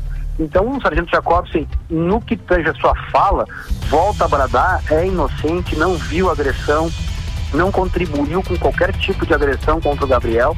É, não imaginava que o Gabriel estivesse ferido a ponto de a, a, vir a falecer momentos após, porque ele estava num, num cenário de ocorrência em abordagem em um terceiro testemunha que deu depoimento. Quando ele se aproxima da guarnição, não foi relatado tanto pela testemunha quanto pelos policiais militares, quanto pelo próprio Gabriel. Não houve um relato de um tapa, de um, de um, de um soco, de um bastonaço, enfim. E por isso ele ficou alheio, ficou a sorrelfa do seu conhecimento essa agressão.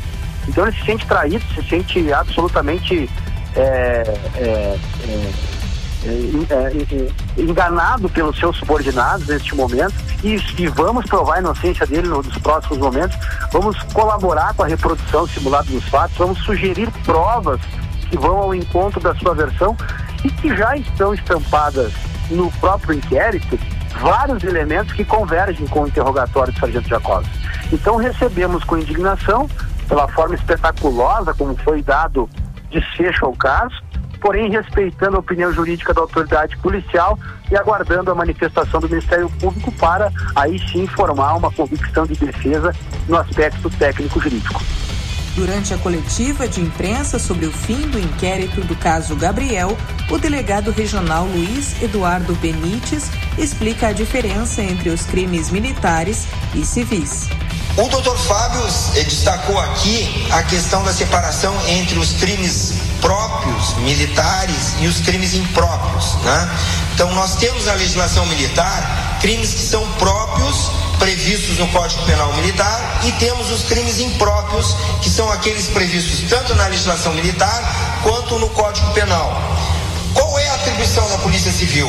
Bem mencionou o chefe. A nós cabe apurar os crimes que, praticados né, por civis, são da ordem do Código, do Código Penal. Fora disso, né, é, não, não, não abrange a competência da polícia apurar outras modalidades de crimes que são da justiça especializada da justiça militar. Por essa razão, quando foi instaurado o procedimento por parte da autoridade policial em São Gabriel, né, inicialmente, né, doutor Bastos, a ocorrência recebida na delegacia era uma ocorrência de desaparecimento, né, então, dentro dessa órbita do desaparecimento de pessoa, nós temos uma orientação por parte da nossa instituição de apurar os fatos, investigar os fatos. Então, nós temos uma delegacia especializada que atua nesse sentido e que coordena uh, uh, os processos investigatórios quase no estado todo. Nós temos essa instituição que faz essa, essa averiguação. Nós estamos atuando justamente no primeiro momento como um fato de desaparecimento. No decorrer do processo foram surgindo informações que foram compartilhadas né, com a com a co-irmã, com a Polícia Militar, justamente no sentido de que eh, pudesse se localizar ainda a vítima com vida. Várias ações foram realizadas pelas equipes de São Gabriel no sentido de localizar essa vítima. Entretanto, né, no contexto, eh, começou a surgir a possibilidade de uma questão de uma morte violenta. Né? Só que até então a autoridade policial ela não tinha um corpo. Né? Então, para se abrir uma investigação sobre homicídio, a princípio é necessário a existência de um corpo, que é a materialidade de uma investigação. Embora haja situações em que a polícia possa apurar crimes de morte sem corpo. Né? E são casos muito pontuais que dependem de uh, elementos de prova muito específicos, né? de provas testemunhais irrefutáveis, né? que possam chegar a uma conclusão dessa natureza. Então, até o momento da localização, da não localização do corpo, a Polícia Civil tinha somente um caso de desaparecimento. A partir da localização do corpo, a Polícia Civil passou a investigar o fato como uma morte violenta. O delegado Benites explica o motivo do pedido de prisão preventiva, além de citar os crimes pelos quais eles foram denunciados. Os elementos colhidos até então, a partir desse ponto de partida, levaram a autoridade policial a representar por um pedido de prisão preventiva. O que é uma prisão preventiva? Desculpem ser assim meio categórico, assim, é, não é a nossa intenção, mas é que a população precisa saber, né, que há modalidades de prisões, né, e dentre as modalidades de prisões, a prisão preventiva é uma modalidade de prisão judicial e que exige uh, elementos muito fortes para o juiz decretar a prisão, né? elementos de materialidade, de prova elementos de autoria, elementos que indiquem que aquelas pessoas sejam os possíveis autores desse crime. Então, nós avançamos num patamar muito maior, que foi essa questão da decretação da prisão preventiva por parte do juízo da comarca lá de São Gabriel. Né? A partir da decretação da prisão, né, o, o sistema processual prevê que a autoridade policial tem um prazo para concluir essas investigações. Existem dois prazos estabelecidos na legislação: um com os investigados soltos e outros com os investigados presos. No caso, como houve a prisão, a legislação previa ah, o termo né, de cumprimento inicial até a sua conclusão, o prazo de 10 dias. A Polícia Civil cumpriu ipsis literis esse prazo e entregou o inquérito dentro do prazo. A partir de então, né, o que surge? Qual a nossa, a nossa perspectiva daqui para frente? É, concluindo essas investigações, né, remeter posteriormente perícias, elementos que vão ser, eh, que estão sendo ainda analisados, que não puderam ser entregues ainda nesse momento, né, em autos suplementares. Tá? Então vai um inquérito e, e esses elementos serão remetidos ao Poder Judiciário em autos suplementares.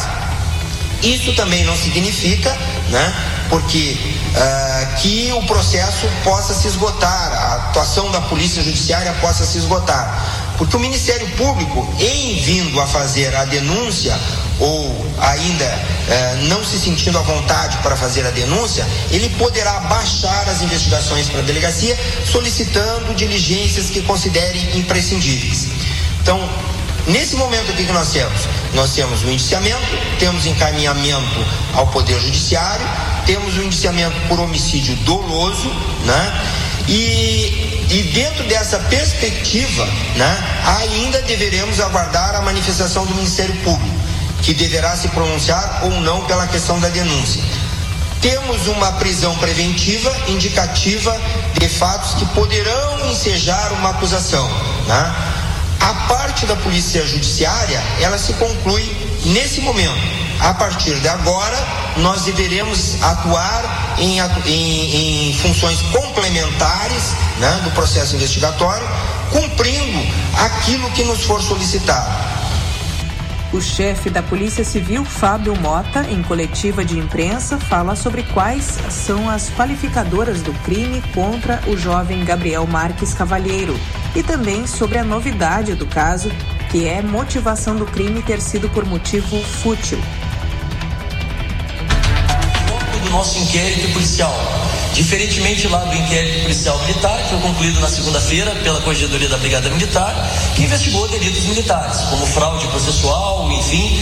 Nesse mérito, é importante só fazer esse esclarecimento prévio, nós não vamos adentrar e nem poderíamos adentrar, porque se trata exatamente de uma infração penal de natureza militar. Então, como eu estava dizendo, o objetivo da investigação da Polícia Civil, do inquérito policial, era exatamente esclarecer se houve ou não um homicídio doloso. E eu já me antecipo para dizer que, na visão da Polícia Civil do Estado do Rio Grande do Sul, sim, nós estamos diante de um homicídio doloso, triplamente qualificado por um motivo fútil, que depois o delegado Bastos vai detalhar um pouco mais essas qualificadoras com emprego de tortura, que seria uma segunda qualificadora, e com a utilização por parte dos policiais militares que já estavam indiciados e a conclusão do inquérito agora confirmou esse indiciamento de um recurso que impossibilitou a defesa por parte da vítima. Então seriam essas as três qualificadoras. Aliás, quando o doutor Bastos, lá no dia 23, representou pela prisão preventiva desses três policiais militares, já havia um indicativo por parte da autoridade policial que estava presidindo as investigações de que nós estávamos sim diante de um homicídio qualificado, ao menos naquela ocasião, com duas qualificadoras, que são a tortura e a utilização exatamente de um meio, de um recurso que impede ou dificulta a reação, a defesa por parte da vítima. E agora a novidade é que há uma terceira qualificadora presente também nesse episódio, que é relacionada à motivação, que é exatamente um motivo fútil. Ao concluirmos o inquérito e remetermos o inquérito policial ao Poder Judiciário, isso não significa dizer que porventura ainda não haja algumas diligências pendentes. Nós não recebemos ainda o resultado de todas as provas periciais, Há também, depois o doutor Bastos vai detalhar um pouco mais essa questão, uma solicitação por parte da Polícia Civil para que seja feita uma reprodução simulada dos fatos, para sanar algumas dúvidas que ainda estão pendentes. Mas apesar dessas tendências, nós já temos elementos probatórios suficientes que nos dão sim a certeza de que estamos diante de um homicídio triplamente qualificado. Há provas testemunhais, a imprensa inclusive já divulgou o relato trazido por testemunhas-chave nessa investigação, no sentido de que o Gabriel, no primeiro momento, recebeu uma agressão e ele cai e bate com a cabeça num paralelepípedo ou no chão. Na sequência, ele acaba sendo algemado. As testemunhas também relatam que logo após em que ele é colocado em pé, um policial militar acaba desferindo dois ou três golpes com um cacetete na região cervical, na região do pescoço do Gabriel. Posteriormente, o laudo pericial, uma necropsia que foi divulgada na segunda-feira, constata que a morte foi em decorrência exatamente da utilização de um instrumento contundente que causa uma hemorragia interna. Esse golpe no pescoço ele rompe vasos sanguíneos que faz com que o sangue acabe sendo é, é, jorrado, digamos assim, para a cavidade torácica e essa é, portanto, a causa da morte. Uma hemorragia interna decorrente da utilização de um instrumento contundente. E posteriormente, o, o Gabriel, vivo ou morto, nós ainda não sabemos, essa é uma dúvida que nós ainda temos, nós não temos uma resposta definitiva, é deixado exatamente lá naquela localidade, Lava Pés, enfim, próximo do açude. Se o corpo do Gabriel foi colocado no açude durante esse contexto, logo depois, algumas horas depois, esta resposta nós ainda também não temos. Talvez eu esteja só antecipando aqui um pouco da fala e peço escusas, doutor Bastos, doutor Benítez, mas só para dar um panorama geral aqui da investigação. É, o que se tem é que quando ele foi colocado, o corpo agora do Gabriel foi colocado na água, ele já estava morto. Companhia CDN com você até às 18 horas. Siga conosco.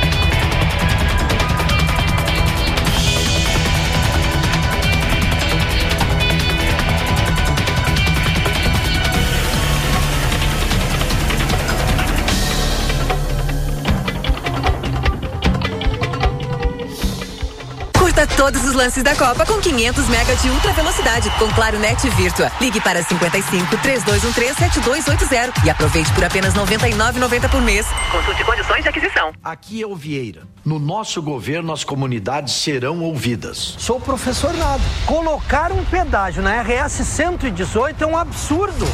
Levaram 20 anos para fazer essa obra e já querem punir a nossa população. Como senador, vou combater a chegada desse pedágio vota contra o pedágio na RS 118.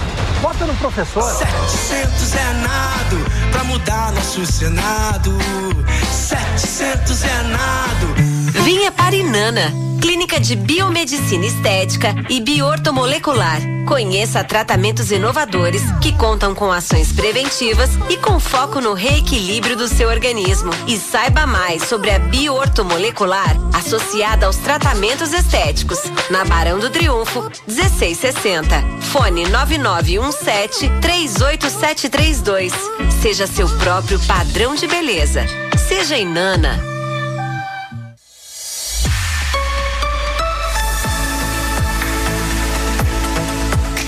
Companhia CDN.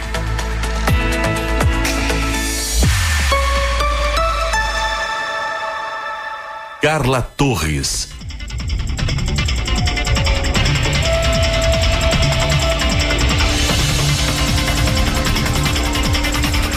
Companhia CDN chega ao fim e, para encerrar, a crônica hoje é de Natália Arantes. Obrigada pela sua audiência.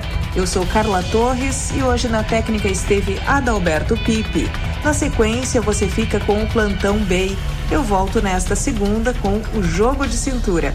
Muito obrigada e uma ótima semana para você.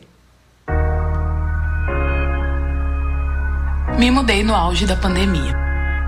Enquanto ainda lavava compras do mercado, no pequeno apartamento térreo, que se tornara todo o meu mundo, veio a necessidade, apoiada na insegurança, em me mudar em pleno agosto de 2020. Naquele momento, a decisão era inevitável. O apertado apartamento de fundos não me dava sequer uma hora de sol ao dia. E nos últimos tempos, uma forte chuva duradoura ainda foi capaz de depositar água na parte interna do imóvel. Pópulos, o meu cachorro, que chegara ali ainda pequeno, já havia crescido demais. Estava inviável seguir naquele local, onde nossos sentimentos se misturavam às inseguranças do futuro e ao esgotamento daquele presente. Ao buscarmos apartamentos, encontramos a nossa atual moradia. Apartamento espaçoso, com vista do nono andar e posição solar favorecida por no mínimo 8 horas diárias, isso no inverno. A decisão estava tomada. Aquilo seria uma mudança não apenas de residência, mas de qualidade de vida. Agora, uma questão pairava no ar. Aceita um cachorro? A moça da imobiliária disse que achava que de pequeno porte sim. É, digamos que essa era a expectativa que tínhamos do Populus. Ser um cachorro de pequeno porte. Era, até ele se tornar esse grandão que crescia enquanto o apartamento anterior ficava pequeno demais. Nós mudamos. Além do receio de encontrar o mundo ainda durante o auge pandêmico, tínhamos a apreensão quanto ao recebimento ao Populus. Para amenizar qualquer incômodo, comprei tapetes para o quarto, onde o piso vinílico propagava o som das patinhas incontroláveis dele. Na hora de sair, optávamos pela escada ao invés do elevador. Tudo isso pautado pelo bom convívio.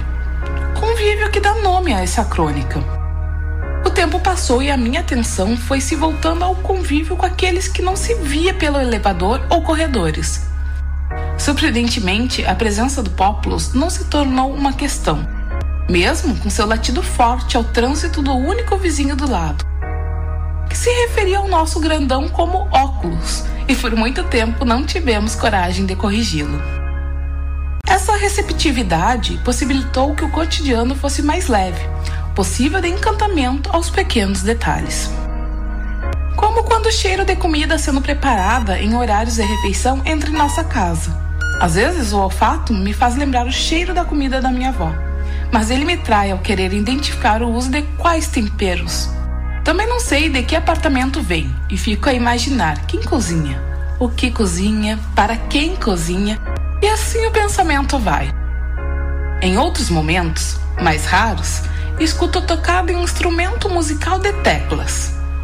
Não sei se é um teclado eletrônico ou um piano. Meu conhecimento musical não me permite ir tão longe. Mas meu pensamento me leva a imaginar de onde vem o som, se a pessoa toca para si ou está acompanhada nos embalos das notas musicais. E assim vou estabelecendo meus convívios invisíveis, que me levam a inúmeras reflexões e fazem daquele momento também o meu. Acredito que o convívio não precisa ser visível para ser harmônico. Não preciso ver o outro para sintonizar a vivência em prol de algo superior. O dividir os dias não passa exclusivamente pela presença física. O que faz diferença aos nossos dias, em todas nossas formas de existências, são os sentidos mais apurados e a imaginação mais sensível. E vocês? Quais são os convívios invisíveis que te permitem imaginar?